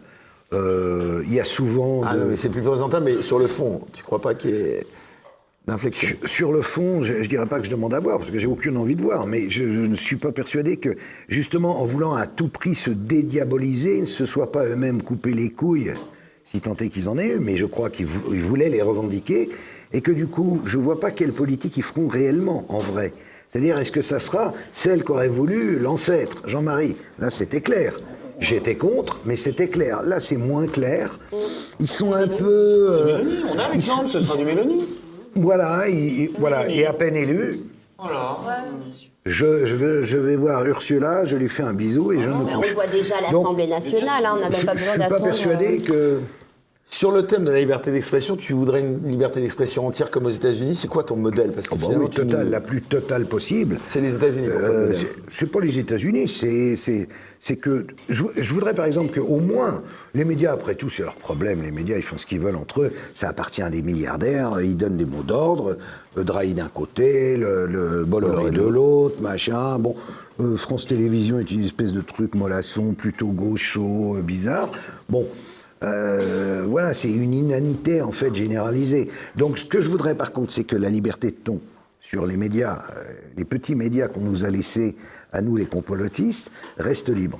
Et autant sur euh, Twitter, j'ai pas à me plaindre, autant sur YouTube, c'est très contrôlé, Facebook très contrôlé, et, et on sent que euh, petit à petit, l'espace de liberté, et puis il y a cette espèce de vieux fou là qui ne sert à rien, Thierry Breton, qui veut absolument arrêter tout ça, parce qu'il se dit oh là là, il va en sortir que du mauvais. Notre humoriste européen. Non, mais à lui, c'est pas possible. Donc, j'aimerais qu'on puisse continuer. Sinon, on a vraiment. Mais je sais pas comment les gens vont se- se- s'informer. Oui, mais ce dont on ne parle pas, c'est aussi le, le grand public. C'est-à-dire que le grand public lui-même est très politiquement correct. C'est-à-dire que si vous dites quelque chose qui dépasse euh, voilà, une ligne. Non, eh il bien, si, si, si, si. Il réagit à ce qu'on lui donne. Non, mais c'est pas vrai. Les gens, du coup, ils vont écrire, vont dire Ah ouais, mais regardez, Carl Zero a dit ça, euh, sur notre corporation, c'est pas bien, on n'est pas content, euh, ça nous fait Non, mal. c'est- c'est faux ce que tu dis. Non, si, c'est une réelle. Non, mais c'est pas ça, c'est- c'est faux parce qu'on le voit en termes d'audience. Oui, Non, sinon, il y a, un- vraiment pour de le grand public s'insurge, par exemple, il signale, des, des fois il signale, il fait, il fait des signalements à l'ARCOM euh, quand il se passe des choses. Mais non, le grand public, il, il se lève le matin, il va bosser. Il fait pas des signalements à Bah, l'ARCOM. si, par exemple, sur Il y a les des- il y a des meetings, grands les gens font euh, des, qui font des qui ont- signalements. si, Mais c'est des une petite. Tu peux pas parler du grand public en parlant de simuler. certains. Si demain sur outils. TF1, je- on fait une émission genre bistrot et on va se dire ce qu'on se dit là, eh ben, tu auras la ménagère de moins de 50 ans qui va dire Oh, mais c'est un scandale, euh, tout ce qu'ils se sont dit. Non, t'auras Libération qui va faire un article Parce que pour moi, je, dire que la ménagère remarque de moins de plus en 50 ans plus- trouve que c'est un scandale. de plus en plus. Les gens aujourd'hui, hors de nos milieux, sont de plus en plus politiquement corrects. Bah si, c'est vrai. Bah, bah, sors un peu de chez toi, tu verras que c'est une réalité. Tu me fais le coup Euh, du sors de chez toi. Oui, oui, tu sors de chez Bon, toi. Voilà. tu me fais ce Voilà. coup-là. T'es allé dans les Hauts-de-Seine, tu t'es embourgeoisé, donc du coup, euh, c'est pas bon. Hein. Donc tu sors de chez toi, tu vas un peu voir. Je vis dans 26 mètres carrés, je me Euh, suis va dans les manifestations, tu vas dans la rue, à l'épicier, puis tu, tu leur poses des questions, puis tu verras je- non, que ce que non, je te dis, c'est réalité. Aujourd'hui, tu regardes plus du tout la télé, toi, euh, Karl Regarde. Canal à l'époque. S'il y avait une émission Les où gens tu sont rêverais- allés. Bon, les amis, on va vous laisser entre vous. Euh, juste, Karl, si aujourd'hui tu devais refaire de la télé, l'émission de tes rêves, ce serait laquelle euh, Tu referais quoi? Tu referais. Bah, aucune. Ah, aucune. Non, non, non, non. Mais non, parce que quand tu fais de la télé aujourd'hui, tu, justement, tu dois obéir. Tu dois commencer par obéir. Tu dois être content d'avoir ce que tu as. Tu es dans le système, alors comme disait De Greff, dans le système, il fait chaud. Et dehors, il fait froid. Méfie-toi. Mais tu as chaud, mais tu es un vendu. Donc, euh, je veux dire... T'as quand même ces, ces- ces- ces- excuse-moi, mais ces clowns de fact-checker, quoi, qui sont arrivés dans le, dans le game, Oh, quoi. Alors, enfin, que- oui, mais est-ce que quand même, non, Non, mais. mais c'est- Bah, habitués. j'aimerais J'aimerais quand même dire quelque chose. J'aimerais quand même dire quelque chose. Vas-y, Amélie. On, on parlait tout à l'heure de lutte contre la pédocriminalité. Oui. Il y a un fonds euh, qui s'appelle le Fonds interministériel de prévention de la délinquance, qui est soi-disant censé lutter contre ça. Vous savez sur quoi on met de l'argent? On met de l'argent sur le complotisme. C'est ça la réalité aujourd'hui. Sur les, sur les égalités hommes-femmes, on met l'argent pour la promotion euh, de, euh, des théories du genre, etc., où on sait qu'il y, y a quand même des liens euh, qui visent à sexualiser le corps de l'enfant. Ariane Guérand en parle très bien de ça. Donc ce que je veux dire, c'est qu'on met beaucoup, beaucoup, beaucoup d'argent là-dedans, publiquement. Et euh, alors qu'on pourrait justement faire, mettre beaucoup plus d'argent là-dessus. Donc euh, non, il y a des priorités publiques qui sont, qui sont visibles. Et les fact-checkers, effectivement, ils font peu d'audience en soi. Peu, de Mais personnes savent qui c'est. Mais par chose. contre, derrière, ils ont une influence sur le reste des médias. Exactement. Et comme a dit, comme a dit Greg, je, suis désolée, je rejoins Greg là-dessus. C'est-à-dire que moi, je désolé crois pas que le public. Quel média direct non, non, sur TF1? la- laisse-moi juste terminer. Quand tu, quand tu fais un, un artiste, enfin, quand justement tu auras une émission là-dessus, ou euh, sur, euh, sur France TV, où effectivement tu auras euh, quelqu'un qui a dit quelque chose qui sort un petit peu de la doxa. Et ben demain, tu vas avoir euh, vrai ou fake, euh, libération, etc. Et tout ça, en fait, va, avec sont des algorithmes, sont repris, sont vus, sont repris par partage ton point TF1, de vue. etc. Et c'est ça qui Est-ce qu'on peut dénoncer le pire aujourd'hui sans être traité de complotiste, Carl Zero Est-ce qu'on peut dénoncer le pire sans être immédiatement taxé de complotisme? Ça, c'est le titre de cette deuxième partie. Ouais. Euh, pourquoi dénoncer le pire? Juste dénoncer, juste faire son travail. Est-ce qu'on peut juste faire son travail? Est-ce qu'on peut enquêter aujourd'hui? Sans être traité de complotiste Bah, c'est ça qui est intéressant. La réponse est non. On ne peut plus enquêter, on ne peut pas faire d'investigation, ou alors de l'investigation cadrée qui, qui va, qui va poser aucun problème. Le meilleur exemple est Cache Investigation. Elle sort des trucs, mais c'est bonsoir. Ce soir, le prix de ces petits saucissons. Ils ont l'air très bons, mais ils sont dégueulasses. Ils sont faits avec de la peau de chameau et mon cul sur la commode. Et des gros en profitent. Et donc, euh, on va aller interviewer un pauvre con qui fabrique des saucissons, qui va dire mais non, j'ai pas mis de peau de chameau. Il sera prouvé à la fin. Et à la fin, Madame Élise Lucet dira et voilà, grâce à nous, vous savez que ces saucissons. On s'en branle de tes saucissons. Non, mais c'est même pire que ça en parlant d'Élise Lucet quand même, et notamment sur le sujet de la pédophilie, je tiens quand même à le dire. T'allais dire du saucisson, pardon. Non. Ah, Euh, le- sur- la volte-face Voilà, de excusez-moi. la honte. Ouais, le vieux, enfin, souvenez-vous, cette histoire qui m'a quand même fa- fallu un, un hashtag euh, assez euh, monumental pendant, pendant une semaine sur Twitter, mais bon, peu importe. Euh, il faut quand même savoir que les journalistes ne font plus leur travail et même se trahissent eux-mêmes dans leur boulot. Quand on a une personne comme Élise Lucet qui euh, qu'on interroge notamment sur une superbe radio avec une superbe animatrice dont j'ai oublié le nom tellement elle est euh, pas importante, sur qui s'appelle voilà et qui, qui, qui l'interroge sur le documentaire Viol d'enfant, la fin du silence que Élise Lucet a tourné dans, dans les années 2000 et qui, et qui était qui parlait notamment qui donnait la parole à des enfants et notamment sur le pédosatanisme, avec euh, notamment une procureure qui s'est fait complètement bazarder, dont la carrière a été complètement saccagée parce qu'elle a eu le tort de parler dans cette émission. Quand on interroge Élise Lucet en 2023 sur cette, émission, elle se décharge. Ah non, non, mais ça c'est vieux, c'est pas trop moi qui l'ai fait. Non, mais euh, t'étais présentatrice du truc. Euh, c'est- juste incroyable que les journalistes aujourd'hui n'assument même plus ce qu'ils ont fait euh, dans le passé et ait cette omerta sur des sujets qui sont aussi importants que la pédophilie. Moi, je trouve ça hyper choquant. Mais- Non seulement les journalistes font plus leur travail, mais en plus, ils ne la- ils n'assument même pas. Et c'est un signal terrible qu'elle donne, puisqu'elle est maintenant euh, dans, dans ce truc d'investigation un peu une icône, comme si c'était vraiment elle, c'était le Michael Moore de maintenant, je sais pas, un truc, euh, tu vois, un- pareil, ou le- Mediapart. le- euh, le Albert Londres, le- bah, et- elle donne un signal à tous les autres journalistes. Regardez, j'ai fait une bêtise et je m'en excuse. Elle est dans le déni. Tu vois, elle a fait un truc qui était vachement bien. C'est un super reportage suivi d'un super débat. Et euh, la pauvre procureure Martine Bouillon qui dit ah ben j'ai j'ai là j'ai un dossier c'est un charnier d'enfants. Alors là elle a explosé dans la seconde. Et Élise Lucet se souvient de ça. L'émission a été interdite sur l'INA sur l'INA. Et elle n'est réapparue que quand j'ai demandé pour un sur cinq, tiens, je voudrais bien mettre un extrait. Pourquoi je trouve pas l'émission? Là, ils l'ont retrouvée. Alors moi, je l'ai retrouvée sur Odyssée. D'ailleurs, vous pouvez aller sur mon Twitter pour la regarder. Ah, il est remis à l'INA. Ouais, ah, parce, que parce parce que moi, j'ai l'ai acheté euh, les, les archives. Non, Greg. Non, pardon. C'est pas grave. hein. Euh, Greg a un bonnet. Ouais, exactement. Mais c'est parce qu'on a le même coiffeur. Et donc, euh, c'est intéressant ce que tu as dit. Est-ce qu'on peut juste faire notre travail? Parce qu'il y a un truc qu'il faudrait quand même qu'on rappelle. euh, et, et- et qu'aujourd'hui, je crois qu'on a- on ne sait même plus ce qu'est le journalisme. Je suis désolé, hein, je vais parler de la Révolution, ça va t'emmerder. Mais le, le- le journaliste que nous avons Ah, aujourd'hui, il est hérité de la Révolution française. Et si. Ah voilà, ah, la Révolution ah, bravo, française. merci, merci La Révolution bravo. française, justement le rôle du journaliste à l'époque des Lumières, c'est précisément la dénonciation des complots. Ils sont appelés les vigies de la République. Et on voit aujourd'hui qu'on ne comprend absolument plus rien à ce rôle traditionnel du journaliste, qui est précisément la dénonciation des complots ourdis par l'État. C'est même pas que ça n'existe pas, c'est que normalement c'est l'objectif numéro un. Et c'est pourquoi d'ailleurs aujourd'hui il y a- il y, a tout un truc qui est très choquant qu'on a vu pendant les Gilets jaunes où les flics disaient attendez vous êtes journaliste, c'est que vous avez une carte de presse. Tout l'apport de la Révolution française, c'est justement précisément de dire n'importe quel citoyen peut être journaliste. Parce que dès l'instant où il faut une carte de quelque chose pour l'être, c'est justement qu'il y a un risque Non, que vous soyez en collision avec des puissants. conneries, Non, mais mais il est- la- il est dit bien, c'est la donc conception, c'est la conception du Mais- mais journalisme. c'est fou, euh, tu racontes n'importe quoi. que ce soit que ce n'ait pas été historiquement appliqué, c'est une chose, mais que ce soit pas la conception philosophique de ceux qui l'ont théorisé, en est une autre.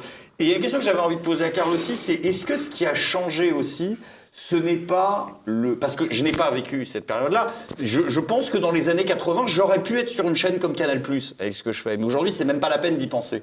Est-ce que ce qui a changé, ce n'est pas le degré de soutien de la hiérarchie?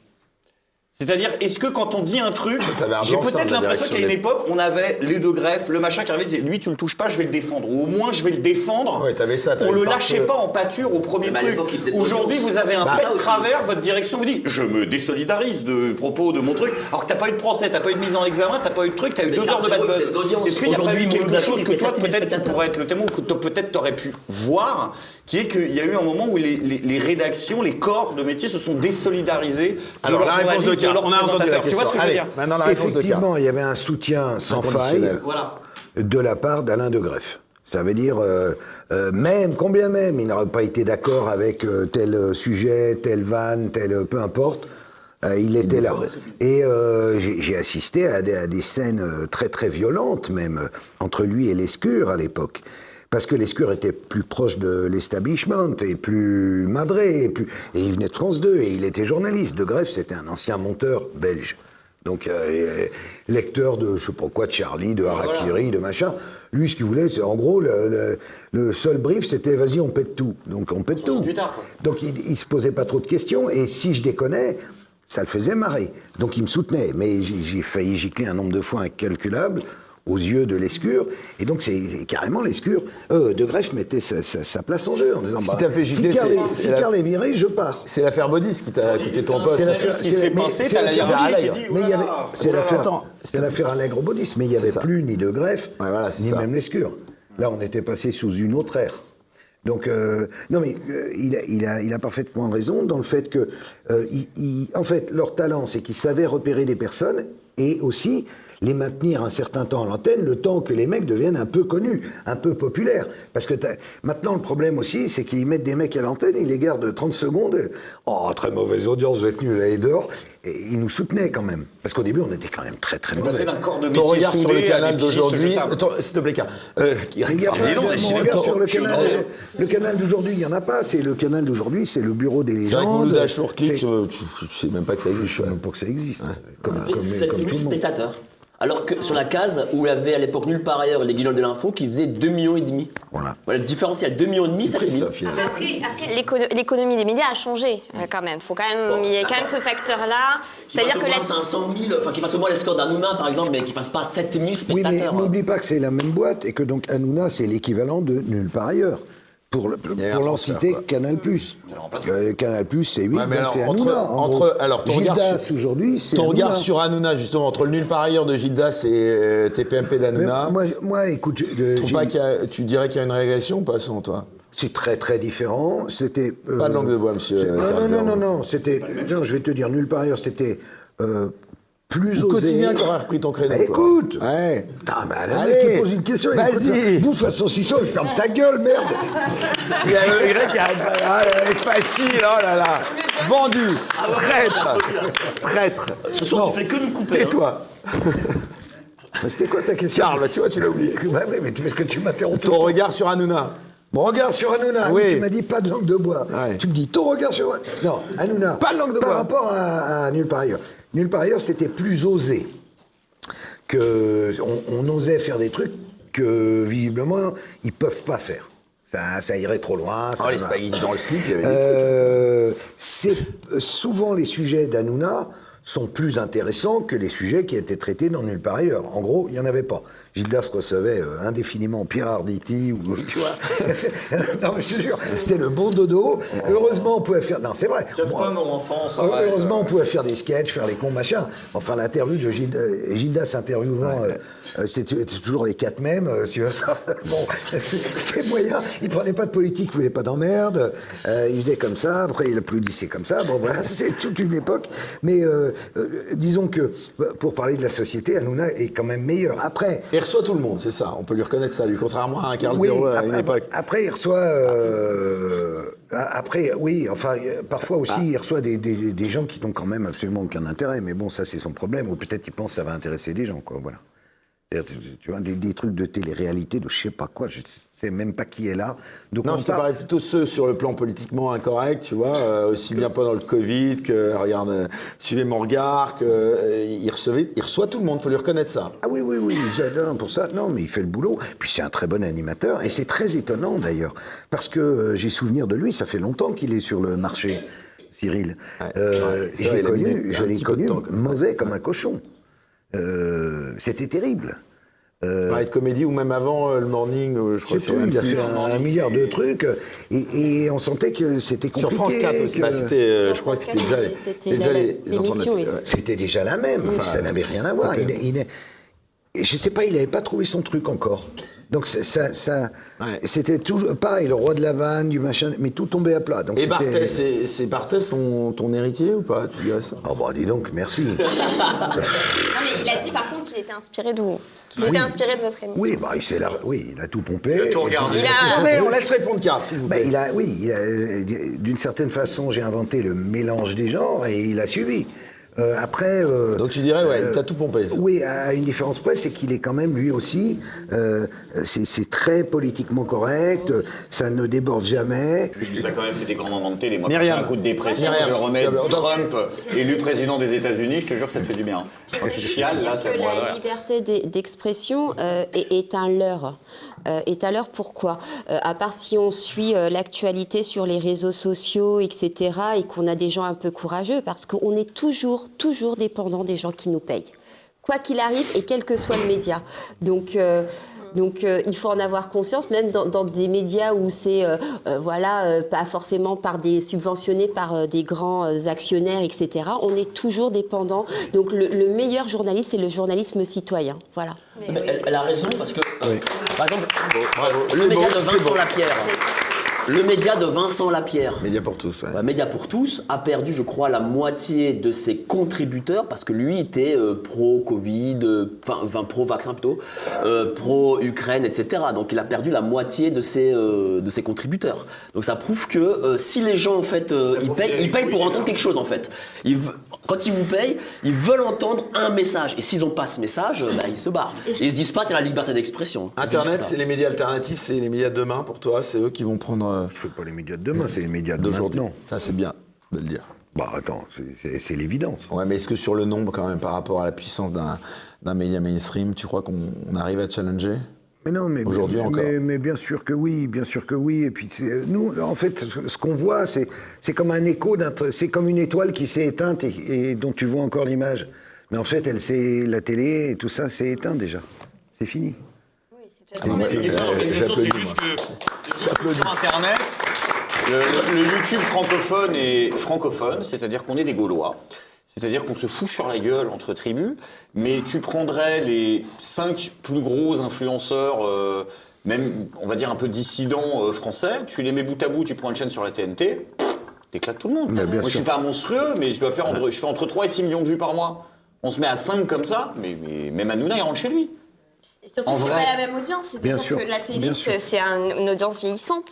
Bien sûr. Vieillissante, c'est vrai, c'est la Mais réalité. Le sans doute moyenne d'âge, parce c'est que, 60 sans doute parce que c'est aussi une façon Allez, de parler. Un mot après on termine. C'est une façon de parler, simplement de dire les choses comme elles sont, de dire ce qu'on pense. On voit qu'on n'a pas euh, reçu un chèque, qu'on n'a pas une clé dans le dos et qu'on n'est pas, euh, tu vois, un petit, perso- un petit lapin du Racel. Euh, donc, les gens, ils ont envie d'avoir des gens normaux en face d'eux. Ben, on essaie d'être normaux, contrairement aux, Olibrius euh, qui hantent encore cette télévision moribonde. Myriam, rapidement, Moi, et après on voulais, je voulais conclut. juste aussi dire que les journalistes, c'est des citoyens comme les autres. Et à partir du moment où les citoyens ne prennent Oui, pas, leur, ne prennent pas les- leur, les- leur- destin en main, arrête de couper les gens. Tu- Allez, un saucisson. Non, non, mais à partir du moment où les gens ne se comportent pas en véritables citoyens, qui veulent fermer les yeux, qui ne cherchent pas à trouver l'information, surtout qu'aujourd'hui on peut la trouver assez facilement avec les réseaux sociaux. Enfin, je veux dire, il ne faut pas non plus accabler euh, tous les journalistes. Les journalistes sont des citoyens qui, ne, qui aussi auront envie de fermer les yeux, et je crois qu'il est temps que tout le monde reprenne un peu son destin en main. Voilà, si je peux me permettre. Allez, Ignace, euh, les dessins de ce second débat. Élise Lucet, sa responsabilité dans l'émission sur la pédocriminalité. J'ai, j'ai obéi aux ordres. Au service public, on ne veut pas inviter Carl Zéro. Il est encore moins fréquentable que Jean-Marie Le Pen. Pas mal, pas mal. La question des réseaux pédocriminels censurés, on préfère parler du réchauffement climatique avec l'AFP en bas. C'est vrai que les autres sujets tabous pour toi, c'est quoi? C'est en dehors du- de la pédocriminalité. Il y a d'autres sujets tabous, tiens. C'est le principal, non. a principal. Bah oui. Eh, C'est quand même nos enfants, quoi. C'est notre avenir. C'est. Bistro Liberté avec Carl Zéro, ça devient Mégo Liberté. Ah, celle-là, elle est pas mal parce que. Charles Mathieu. Alors, avant de conclure, si vous souhaitez, puisqu'on va arriver bientôt à l'approche des fêtes, à l'approche de Noël, alors euh, si vous avez envie d'un portrait, d'une caricature, une bonne idée, donc je le disais, de cadeau, eh bien c'est très simple, vous pouvez les commander sur le site qui va s'afficher à l'écran, designas.com, et on peut en profiter une nouvelle fois pour applaudir Ignace. Et à ce propos, mon cher Karl, c'est une tradition dans l'émission. Ignace a fait, a, a fait deux dessins avec un peu plus d'attention euh, pendant cette émission. Alors tout d'abord, c'est une caricature de toi. Tu vois, on peut, tu peux la montrer. Je te laisse la montrer à la caméra. Je te laisse la montrer à la caméra, voilà. Bravo. Donc voilà, un beau portrait, on peut la- l'applaudir. Et puis ça, c'est la version caricature. Voilà. Oh là, on dirait Chirac. Eh ben voilà. Ah oui, c'est vrai, il y a un petit côté. euh, Moi, Chirac plus. Bon, allez, un mot pour conclure chacun de vous à l'issue de cette émission. D'abord, ça vous a fait plaisir, parce que euh, d'abord, ça nous a fait super plaisir de t'avoir, parce que t'hésitais à venir, on a dû te relancer, tout Ouais, ça, en ce jour donc important de la sortie de Sound of Freedom, on le rappelle, donc on pense que ça va faire un carton. Mais normalement, là, tu dis et du magazine. Et du magazine L'envers des affaires. Un saucisson, allez. Voilà. c'est- Euh, allez, un mot pour conclure, chacun de vous, et ensuite ce sera Karl Bah, très bien. Euh, Bah, donc bon. Sound of Freedom, Karl, Ah bah car j'y arrive pas. Pourquoi Greg. Encore Greg, une à chaque fois, fois. euh, bon film, et j'ai envie de te dire, film de, de je pourrais dire d'action, mais je ne comprends Bon pas. film, pas mieux que ça pour toi. C'est un bon film. Pas euh, mieux que ça, ce que je dis. C'est juste un bon film. Mais c'est un bon film. J'ai compris. Mais pas c'est- mieux que ça. Je te demande. C'est juste. Non, un- C'est c'est pas un un bon très bon film. film. Je sais pas, c'est un, c'est un Ah. bon film. J'ai Bon, passé allez. un très bon moment. Allez, rejoins Libération. Mais je suis pas, Allez. je suis pas critique, je suis pas critique sidé, si tu veux. euh, voilà. Mais j'étais très content d'être là ce soir. J'ai pris mon pied dans deux émissions. C'est avec Yvan Le Bolloc et avec Carl Zéro. Faut que t'invites des gens de gauche. Ah, bah, parce le bloc, sinon, on je suis a plus jamais de nouvelles, donc euh, on verra. Mais bon, d'ailleurs, tu transmets les amitiés parce que j'aimais beaucoup Yvan, mais depuis qu'il est mis ici. Pourquoi Il y a eu un souci? Je ne sais pas, faudra lui demander. Non, il a été un peu plus bousculé que toi. Il a rencontré Martial Bild dans le couloir. Avec ton côté grande gueule, ça nous a tout fait. Hein, J'étais bourré, j'ai tout fait pour le défendre, mais. euh, Amélie, Son of Freedom, tu recommandes? C'est pas mon ma cam. Merci. Mais non, mais, Non, mais sur je- le plan du film, termine. indépendamment du sujet. Je- je- je- en fait, c'est justement indépendamment du sujet. En fait, c'est un non-sujet pour moi. Euh, C'est-à-dire que qu'on aime ou pas. donc, Personnellement, moi, c'est pas mon style de film, juste. Mais derrière. euh, ce qui est fou, c'est l'effet strisant qu'il y a eu dessus, que je trouve très très intéressant. Et, euh, D'ailleurs, n'allez pas le et, voir, euh, justement, ça non, non, le ouais, voilà, c'est le côté n'allez pas le voir. Du coup, ça a donné envie d'aller voir un film. On s'attendait à un truc énorme, et finalement, bon.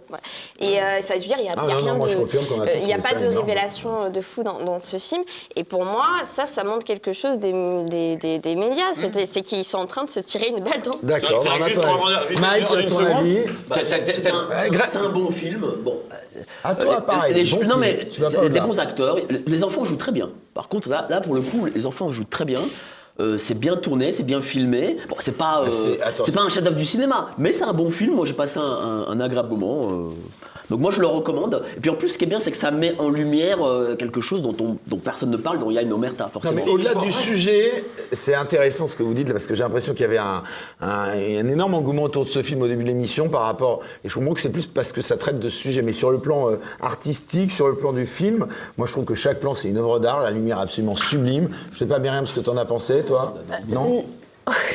Non, euh, moi c'est pas euh, voilà, c'est- pas le film du siècle, mais je crois que euh, euh, le, le, le, le sujet est assez Quelle bande important. de faux culs, Non, parce non, que mais je trouve ça. ça- à vous non, mais c'est pas En ça. standing ovation, non mais pardon, moi non, je suis non, là, non, non, ça- c'est un très bon Ah, non, film. non, Non, non, mais mais laisse-moi c'est finir, s'il te plaît. marrant, Il y a- C'est un très bon film, mais moi, c'est vrai que j'aime bien les. Je, m'attendais à, un film à révélation. C'est un très beau, c'est un très beau film. C'est un très beau film. C'est très bien réalisé. Les acteurs sont, sont euh, très bien.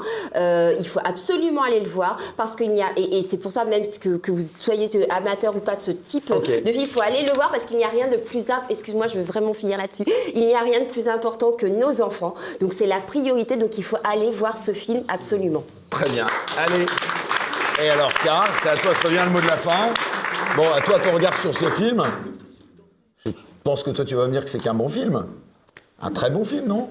Moi, je suis, moi, je suis client. Non, il faut dire, moi, je suis très con. Pour me détendre, je regarde des, des séries sur Netflix ou sur Amazon Prime. hein. Donc, ce genre de film, j'adore.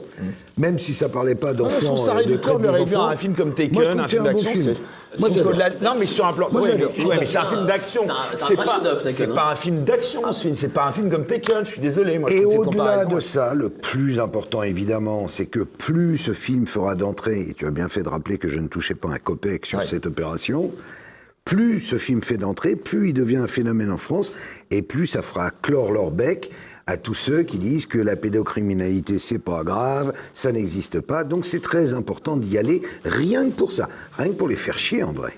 Eh ben, ce sera le mot de la fin. Merci beaucoup. Merci à vous. Karl. En tout cas, merci d'être venu. Et puis, euh, on le rappelle, donc cette émission qui est diffusée donc en ce jour de sortie donc de Sound of Freedom. Donc allez le voir. Je vais en profiter aussi pour remercier eh bien toute l'équipe de Bistro Liberté. Un peu de sérieux, je remercie l'équipe. S'il te plaît, tout d'abord Raphaël à la réalisation qu'on applaudit bien fort. Pierre au son, au cadrage, ils sont très nombreux. Maxime, Mathilde et Charles, ainsi qu'à la production. Un vif remerciement pour Arnaud et Marine. Et bien sûr, je ne le remercie jamais assez. Donc Charles Mathieu pour l'ouverture des bouteilles. On se retrouve quant à nous dans 15 jours. Très bonne fin de soirée. Bye bye.